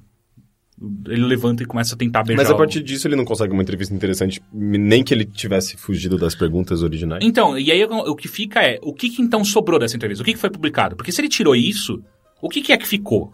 É é isso que eu não entendi ainda exatamente. Aí Tipo, não tem, ele não mostra ali. Não, não, não mostrou o que ficou. Ele só mostra, tipo, ó, isso aqui Não foi dá pra achar retirado. na internet? Ah, acho que se um- procurar sim, eu não fui atrás ainda, mas eu queria muito saber o que ficou. Porque é, nessa época ele tava escrevendo pra, pra Rolling Stone, se eu não me engano. E eu lembro de uma capa fodida da Rolling Stone com o Strokes. Casablanca. É, com o Julio Casablancas. Ah, ah, então eu não sei se é essa entrevista exatamente, preciso até atrás.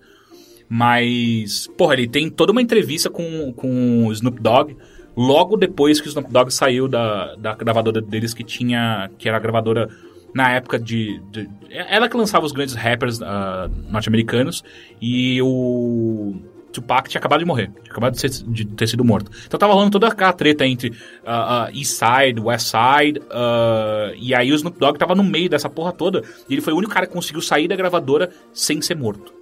E aí o cara, tipo, indo na casa do, do Tupac o tempo inteiro. É, não, porque daí ele fumou maconha aqui, depois ele... eu, peguei, eu peguei na casa do Tupac ou... É, não, do Tupac não, desculpa, do Snoop Dogg. Uh, daí ele fumou maconha comigo no carro, e aí ele, ele fez com que eu fosse comprar fraldas pro filho dele, pra ele. E é interessante porque ele fica dando toda uma visão uh, que eu acho que é uma visão muito mais próxima, deixa eu ver, muito mais próxima de um, de um capote mesmo do que do que a gente está acostumado já hoje em dia a ver, né, de entrevistas. Parece que todas as entrevistas estão meio é, é, seguras, sabe? Tipo, o, o, entrevistado em si não se libera para falar nem nada. Uh, e tanto que uh, na parte de trás do livro tem várias, tem várias quotes de artistas que estão citados no livro xingando o cara porque ele publicou isso. Porque estão putos. Porque não era para ele publicar isso, ele publicou. Uh, e aí entra toda a parte ética, se você pode ou não publicar tal. É, eu não consigo entender, eu não consigo formar uma opinião, porque o tempo inteiro ele tá gravando. Em nenhum momento ele fala, ele mente. Tá, é, pelo menos ele, ele, não fala isso no uhum. livro. No livro toda hora ele fala, tipo, eu tô gravando, ok? É tudo on record, nada. É, sempre. Uh, Deixa eu ver se tem alguma outra. Ah, tem uma, tem uma, uma, uma parte de uma entrevista muito foda com o Johnny Cash. Uh, dele perguntando pro Johnny Cash o que ele achava da vida e da morte. Quando o Johnny Cash já estava muito próximo de morrer. Uh, o que ele achava da vida, da morte, por que que. Uh, ele falando como uh, Folsom Prison Blues falam que é o primeiro rap gangsta que existe uhum. de verdade, porque. Uh, Shot a man in Reno just to see me die. aliás, eu cantei no ritmo errado, mas enfim, era isso. E aí ele falando o que ele achava de rap gangsta e tal, e aí o Johnny Cash, ah, eu não tenho problema nenhum com esses caras, sabe? Eu entendo, mas eu não sou o primeiro rap gangsta. uh, e ele falando sobre Deus, o que, como que ele enxerga a vida dele em, retros, em, em retrospecto e tal. Cara, é, tem sido um livro muito, muito interessante, que eu não, não esperava que, fo que fosse, porque eu nunca fui um cara muito ligado a esse tipo de coisa, sabe? Entrevistas com famosos e por aí vai. Eu nunca fui assim. Mas é, do jeito que está sendo abordado e com a liberdade que o cara, o cara, se deu de colocar as drogas que os caras estavam usando junto, uh, o que o cara tava bebendo. Ele mesmo falando, tipo, eu tava completamente bêbado nessa entrevista com, com o Casablancas, por exemplo. Ele falou, eu tinha bebido pra caralho antes e durante eu comecei a beber também porque não dava para lidar com esse cara muito louco da minha frente, não respondendo nada que eu perguntava para ele. Uh, então tem, tem sido uma leitura muito interessante. Legal, como é o nome mesmo? Chama Fama e Loucura. Neil Strauss. Quem publicou aqui? Putz, não sei. Mas tá em português. Tá em português. É, então tá. Então agora nós vamos para as perguntas que você pode enviar no. Cara, eu quase bilheteria falei Mothership. É. Bilheteria.overloader.com.br ou então pro esc.fm barra bilheteria.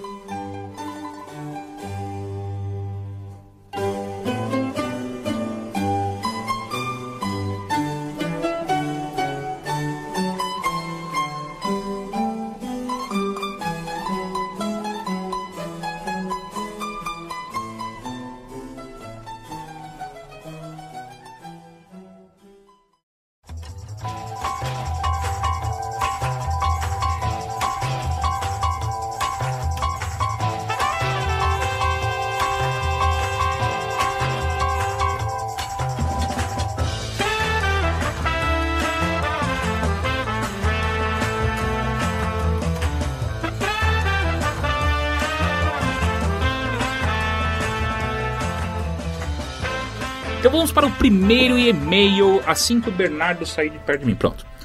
Olá, Overlords. Eu sou a Bárbara, tenho 19 anos, sou de São, São Bernardo, terra do Lula, e faço faculdade de tecnologia em polímeros.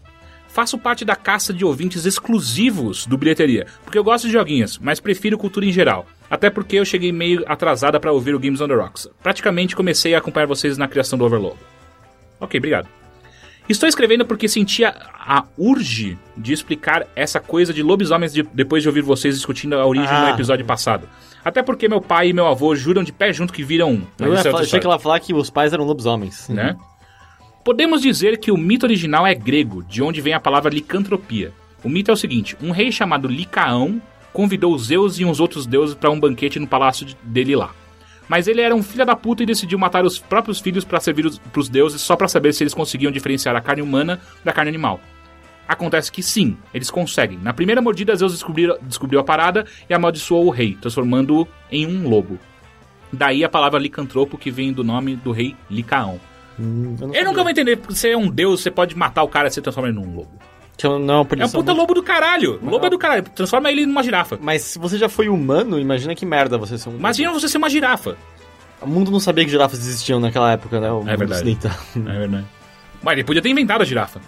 É... Todos os outros mitos descendem desse.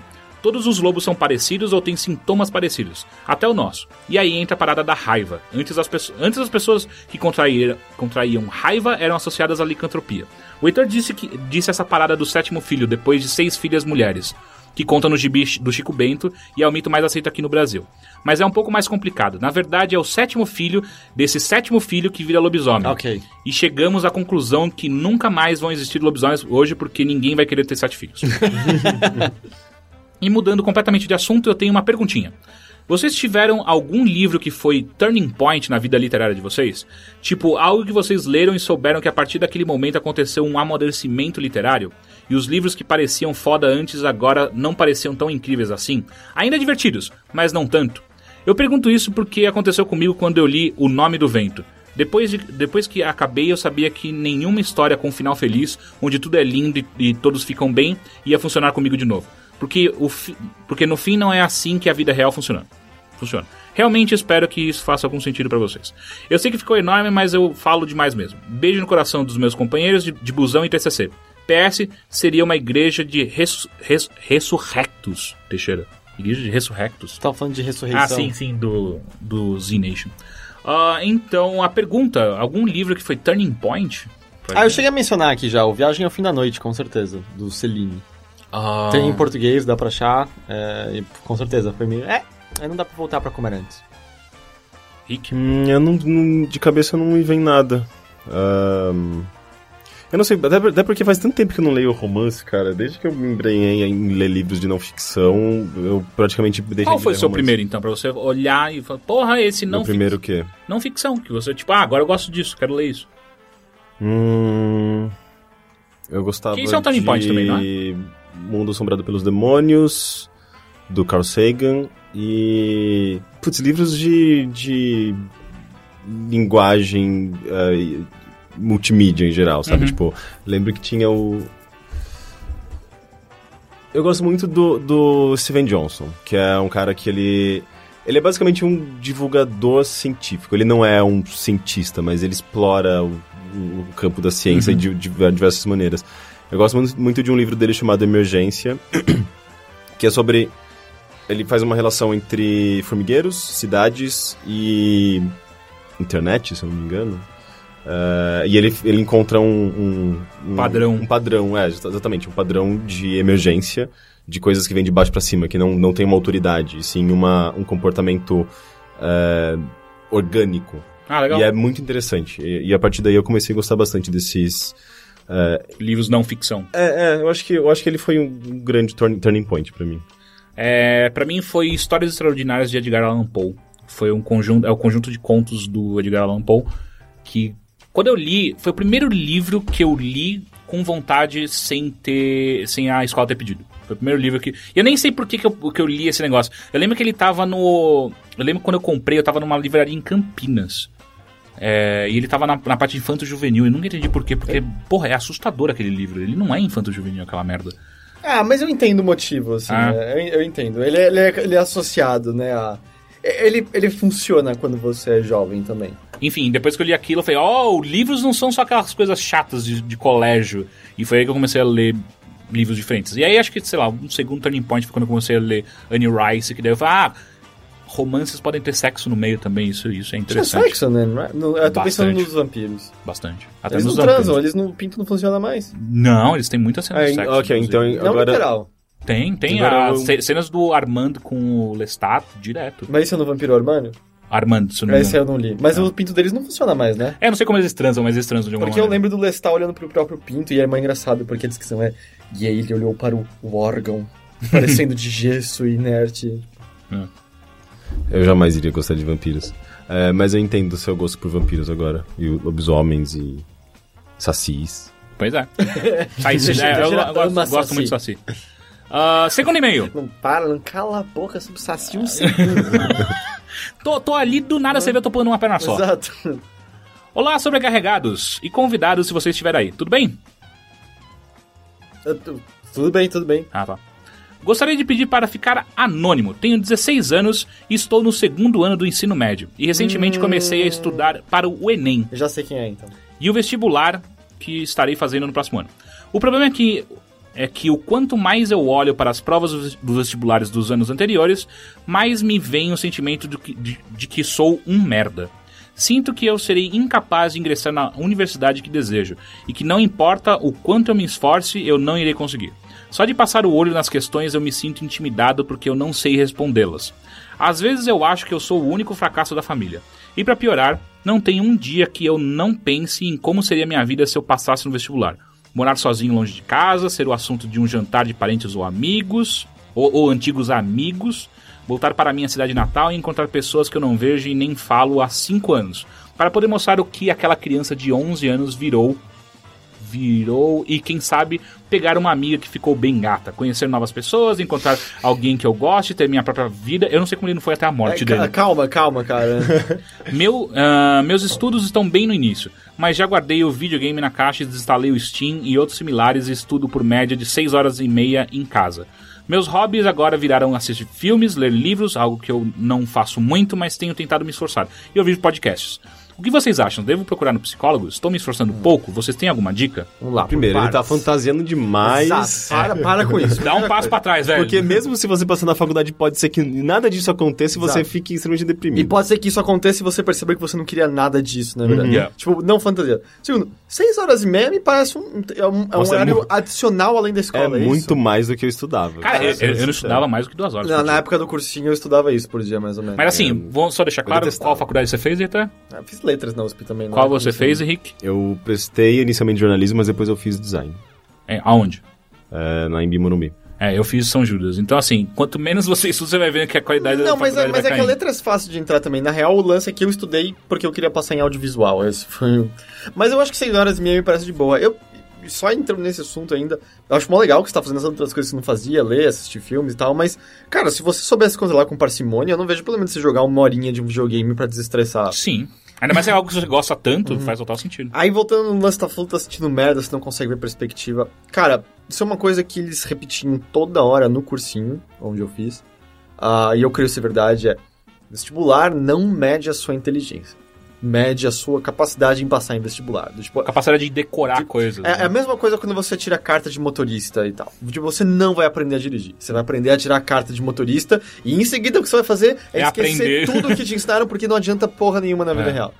Então, para de se achar burro e se concentra mais que você tem uma tarefa específica a ser cumprida que qualquer um consegue. Com certeza, algumas pessoas com mais esforço, outras pessoas com menos esforço. Algumas pessoas com certeza têm uma vantagem de cara, porque era uma família com dinheiro que botou numa escola particular, fodida, especial desde criança, e veio de uma família ultra disciplinada que fazia estudar. E outras pessoas que vão ter que se adaptar. Independente, se ela vir, você vai ter as suas vantagens e desvantagens, mas se concentra nisso tá tipo, aprendendo a passar no vestibular, está aprendendo. Imagina que assim, você está fazendo um grind para passar de um chefe específico. Mas não quer dizer que por você matar o chefe você vai conseguir passar do desafio de plataforma que vem em seguida, ok? Chama vida. É. Tô tentando lembrar dos pontos. Ah, e outra coisa. Se você ficar pensando que você é burro e você não vai conseguir, aí que você não vai conseguir de jeito nenhum. De jeito nenhum. É, e- veja eu, eu achava que eu era esperto pra caralho. E ainda mandei mal pra cacete. Então imagina se, se eu me achasse que era burro. Mas é, o lance de você achar que você já perdeu antes de tentar vai fazer com que você seja derrotado sem nem poder dar um golpe sequer. Do tipo, é, autocomiseração não leva a nada, ninguém vai chegar perto de você sentindo pena de você. Você tem que contar com você mesmo nesse caso. Então, desencana, para de pensar assim. Você é capaz. É só questão. Você vai ter que se esforçar, você vai ter que se esforçar pra caralho. Vai ser um saco? Vai ser um saco. Mas o lance também é que em cada momento, se você estiver só pensando no quão chato é você tá fazendo algo que não. É, você não está fazendo o que você gostaria de estar fazendo, ou seja, merda. assistir um programa, um Não, jornal, é, não só pro vestibular. vai ser só uma bosta. Se concentra no fato, ah, tô aprendendo umas coisas, quem sabe dê pra aplicar algo disso em outros conhecimentos, e pensa que é temporário, uma hora vai acabar. É muito pior estar no emprego que você não sabe quando você vai largar, que é uma merda e tá destruindo a sua vida, mas você não tem outra perspectiva, do que algo que você sabe que em dois anos você vai estar prestando e pode ter acabado. É, além disso, uma coisa que, eu- que me chama a atenção é o quanto você fica, enquanto você está listando as coisas que você gostaria de fazer, fantasiando sobre a sua vida, é o quanto você se. Parece você se enxergar, você querer se, se enxergar pelos olhos dos outros. É, é verdade. Tipo, cara, menos, é, é, ninguém sabe quem você é de verdade, e muitas vezes nem você mesmo. Então, as pessoas, como elas vão te olhar, né, às vezes você vai ser um cara do caralho, as pessoas vão achar que você é um bosta, às vezes você, você pode ser um bosta, as pessoas vão achar que você é do caralho. Não entra nessa. É a pior coisa que você Uhum. pode fazer, porque vai te fazer mal, você vai ficar pensando e vivendo a vida pelos olhos de outras pessoas É. e é, caga tudo. Porque quando você descreve, sabe, o lance de ser mencionado na conversa por outras pessoas, é. Você tá vivendo pela glória dos outros, É. não pela sua. É. E o lance, talvez as pessoas já falem de você bem ou mal. hoje. É. O mais provável é que ninguém fale de você. É, é, uma coisa que a gente aborda bastante nesse podcast, né? A gente não é tão importante quanto a gente acha que é. Não. É, e a última pergunta que ele fala que.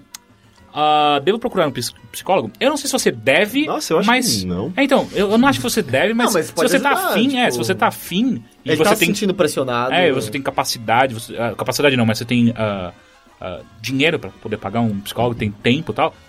Mal não vai fazer. Além, além disso, pelo que ele tá falando, é possível que haja alguma forma de pressão familiar por Ah. trás disso. Afinal, ele quer impressionar a família. Às vezes, um psicólogo justamente consegue tirar esse peso do seu É. ombro. Porque o maior problema, isso é tudo ruído. É. E especialmente, ele tem o quê? 16, 17 É, anos? por aí. é a pior idade. Você vai ter muito ruído na cabeça. E a merda. Porque além disso, cara, se bobear, você tá encanado com uma garota ou com um garoto, você ainda tá meio que se adaptando ao seu corpo e se sentindo inadequado. É isso que eu ia falar ainda, tipo, isso que você nem colocou os seus, os seus dramas eh, amorosos Então, aqui tipo, quanto menos ruído você tiver na cabeça e tornar mais tranquilo sua concentração no estudo, melhor. Se um psicólogo, psiquiatra, terapeuta, enfim, o que você achar melhor, ajudar nisso, eu não vejo como vai fazer mal. É. Então tá, agora perguntas no Ask.fm. Primeira, vocês ainda curtem as adaptações de jogos para filmes? Eu achei engraçado porque essa pergunta pa- parte do pressuposto que a gente curtiu em algum momento. Elas diminuíram, né, largamente. Sim. As adaptações estão muito mais em celulares agora, ou jogos menores parece do que que, sim. em- Mas eu Ah. não sei que- qual, qual foi. Eu não, lembro, não De jogo nem pra filme. lembrar qual foi a última. Ah, o último filme do Homem-Aranha teve, mas eu, eu nem joguei. É, não, não, é eu- de jogo pra filme, não de filme pra jogo. Ah! De jogo pra filme. Ok, nossa, perdão, gente. Eu também não consigo, contrário não da- consigo lembrar da última que Jogo foi pra feita. filme? Cara, o que eu mais gosto, e nem é literal de um jogo literal pro filme, mas assim, acho que da experiência de videogame pra filme é Scott Pilgrim. Pra mim é, o- é o- Ah, é o é, melhor não, isso eu tenho que tem. certeza. Tipo, a Ficou incrível. experiência e a cultura de games é, É, é o melhor filme- é, filme. é É, eu adoro foda. aquele filme, enfim, a experiência de videogame está ali. Agora, cara, sei lá, eu gosto, eu gosto do, do primeiro filme do Mortal Kombat. Ah, eu também. Da hora. Eu gosto do primeiro Resident Evil.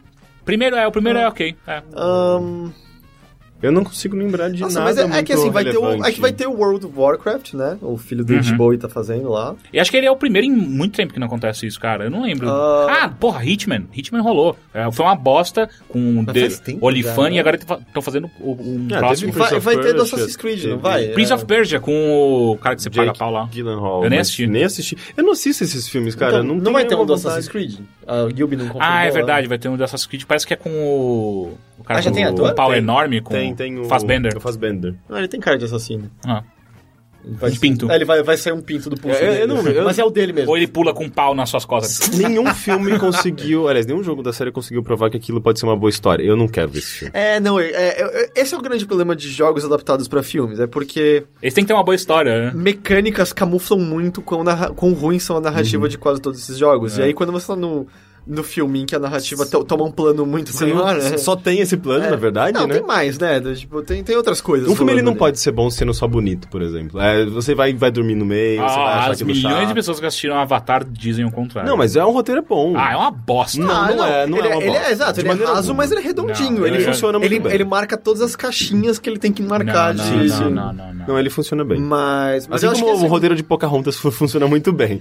É, ou do Dança com Lobos. É, exatamente. Ou do Último Samurai. Dança É com a- Lobos é muito, pelo menos é uma formulinha muito, muito redondinha. É, é o, é o, o exterior entrando no, no, no interior Hum. e percebendo que ele, que na verdade era o... Exatamente. Mas, mas eu acho que esse é o maior problema dessas adaptações. Mas o, o do World of Warcraft eu boto um pouco mais de fé. É porque o cara, o diretor é muito É bom. bom, né? e eu sinto que a produção por trás tá mais interessante e porque... A Blizzard tem uma. Eu sinto que ela tem uma liberdade A- criativa maior. É assim, eu acho que ela tem, um, e ela tem uma preocupação maior com narrativa. Não parece, eu não acho que vai transcender o, o fantasia legal. Mas o fantasia legal pode É, ser eu- muito legal. Eu não sei, eu não sei se. Ah, acho que não mostraram, né? Só eu assisti. Porque lá, lá teve alguns. ah, teve meio que uma, uma, um alfa Eles não que a gente assistiu. acho é, que acho que eles não né? liberaram ainda. E pelo alfa, tá do caralho. Porque o que eles fizeram foi. Eles... Porque assim, a- toda a arte, se vocês lembram de alguma maneira, a, arte de World of Warcraft, ah, ela não é uma arte realista, né? Ela tem. o- os caras têm um- um- uma mãozona, uma. Eles são. Todos parecem meio anões, né? Meio bizarro, todos parecem. E os orcs também são enormes e tal. Ah, e o que eles fizeram é, os, os orcs todos são em CG. Então não é ninguém pintado de verde nem nada. Então. E, e- e- e eles. Ah, mas isso eu já esperava. Eu É, não, mas aqui eles, eles botaram uma tecnologia muito foda na captura de movimentos facial. Tá, sério, foi, foi absurdo o que eu vi ali. de- do- era um orc é, é, presenciando o nascimento de um filho. E você fica. Caralho, existe Nossa, emoção nessa porra. Orcs transam, né? É verdade. Deve ser rough, né? Ah, e apareceu, acho que aparece um humano também que tá com um bração enorme, então eles colocaram todo mundo com uma a mesma pegada do World of Warcraft, sabe? Eles não estão deixando mais humanos. Eu achei interessante. Mas o filme vai contar meio que a história do Arthas ou não? Ah, pelo que eu entendi, sim. Pelo que eu entendi, sim.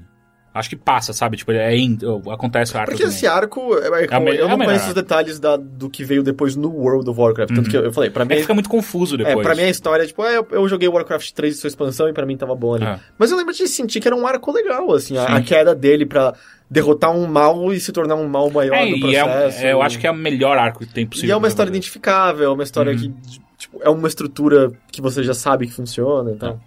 Enfim, próxima pergunta. Quero ingressar no mundo da música eletrônica.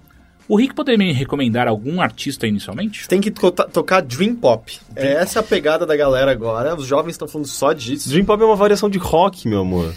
É, Algum artista? Qual- alguma banda pra ele entrar? Eu acho que o ideal seria você acompanhar o, o- o meio, sei lá, entra no Resident Advisor, que é Putz, um não site tem nenhuma legal. banda que fala assim, puta, essa banda ela é de boa, tipo, ela não é, É- muito pesada e depois o cara pode evoluir.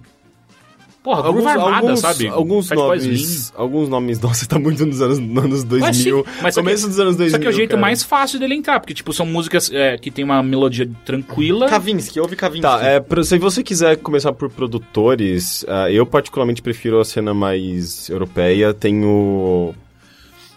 O Todd Tej, que eu acho ele muito foda. Ah, ele mistura, tem, um, tem uma coisa meio. meio retro. Aquela, aquela explora, o Kavinsky que também explora bastante as coisas meio, meio sintetizadores anos 80, só que ele traz isso mais pro contemporâneo. Ah, tem. Eu acho que você deveria se- seguir selos e não artistas específicos. Skrillex. Não, foda-se Skrillex. Você poderia seguir a Ninja Tune, ah, um selo legal, acho que tem... Eu não lembro exatamente quem são nomes específicos de artistas, mas Ninja Tune tem Ed Banger, que é francês, tem uns nomes fodas ali.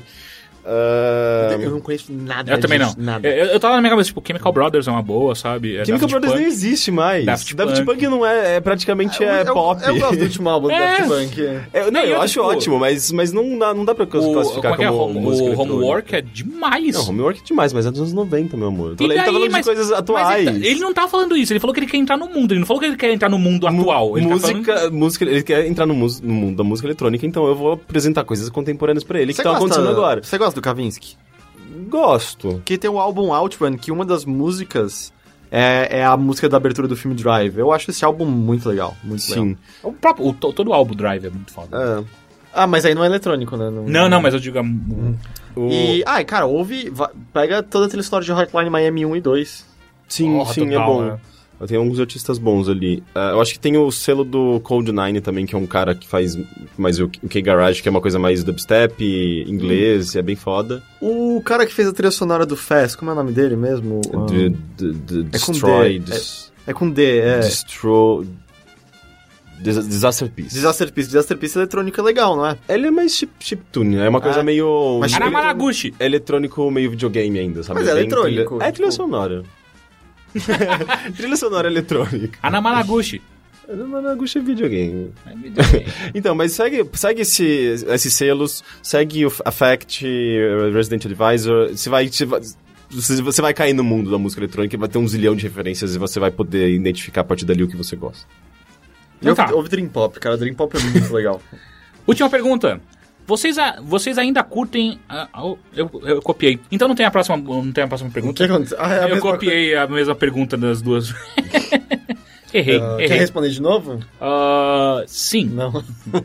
Então é isso, senhores. Muito obrigado por mais uma bilheteria. Ah, eu peço desculpa a todos pela nossa ignorância. A gente promete melhorar. a Eu não semana. peço desculpa e eu acho prometo que, vai ser assumir, pior. A gente tem que Né? assumir a Não. ignorância. A gente não, ninguém aqui é uma enciclopédia. Não, eu cara. peço perdão pela minha existência. Eu, eu, eu, eu não peço perdão por não saber onde é leste nem oeste. Eu me desculpo pelo ar que eu respiro. Eu sei que na minha casa o sol nasce pela, pela varanda do, do- da área de serviço. Então lá é leste. E eu me arrependo Vai, da sujeira que deixei em cada passo que dei. Até a próxima. Tchau. Tchau! Eu sinto muito.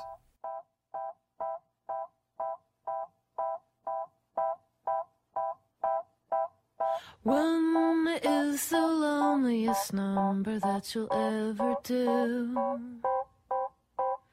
Two can be as bad as one. It's the loneliest number since the number one.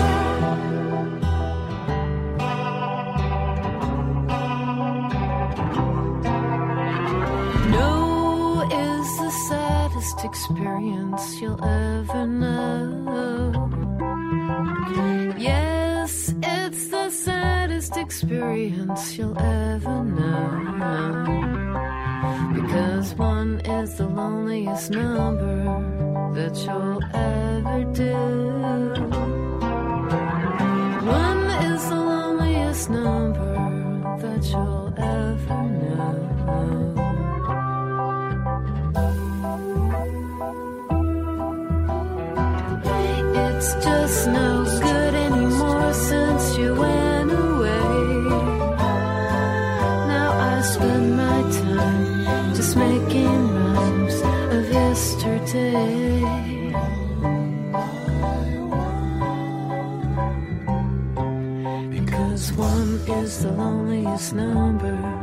That you'll ever do.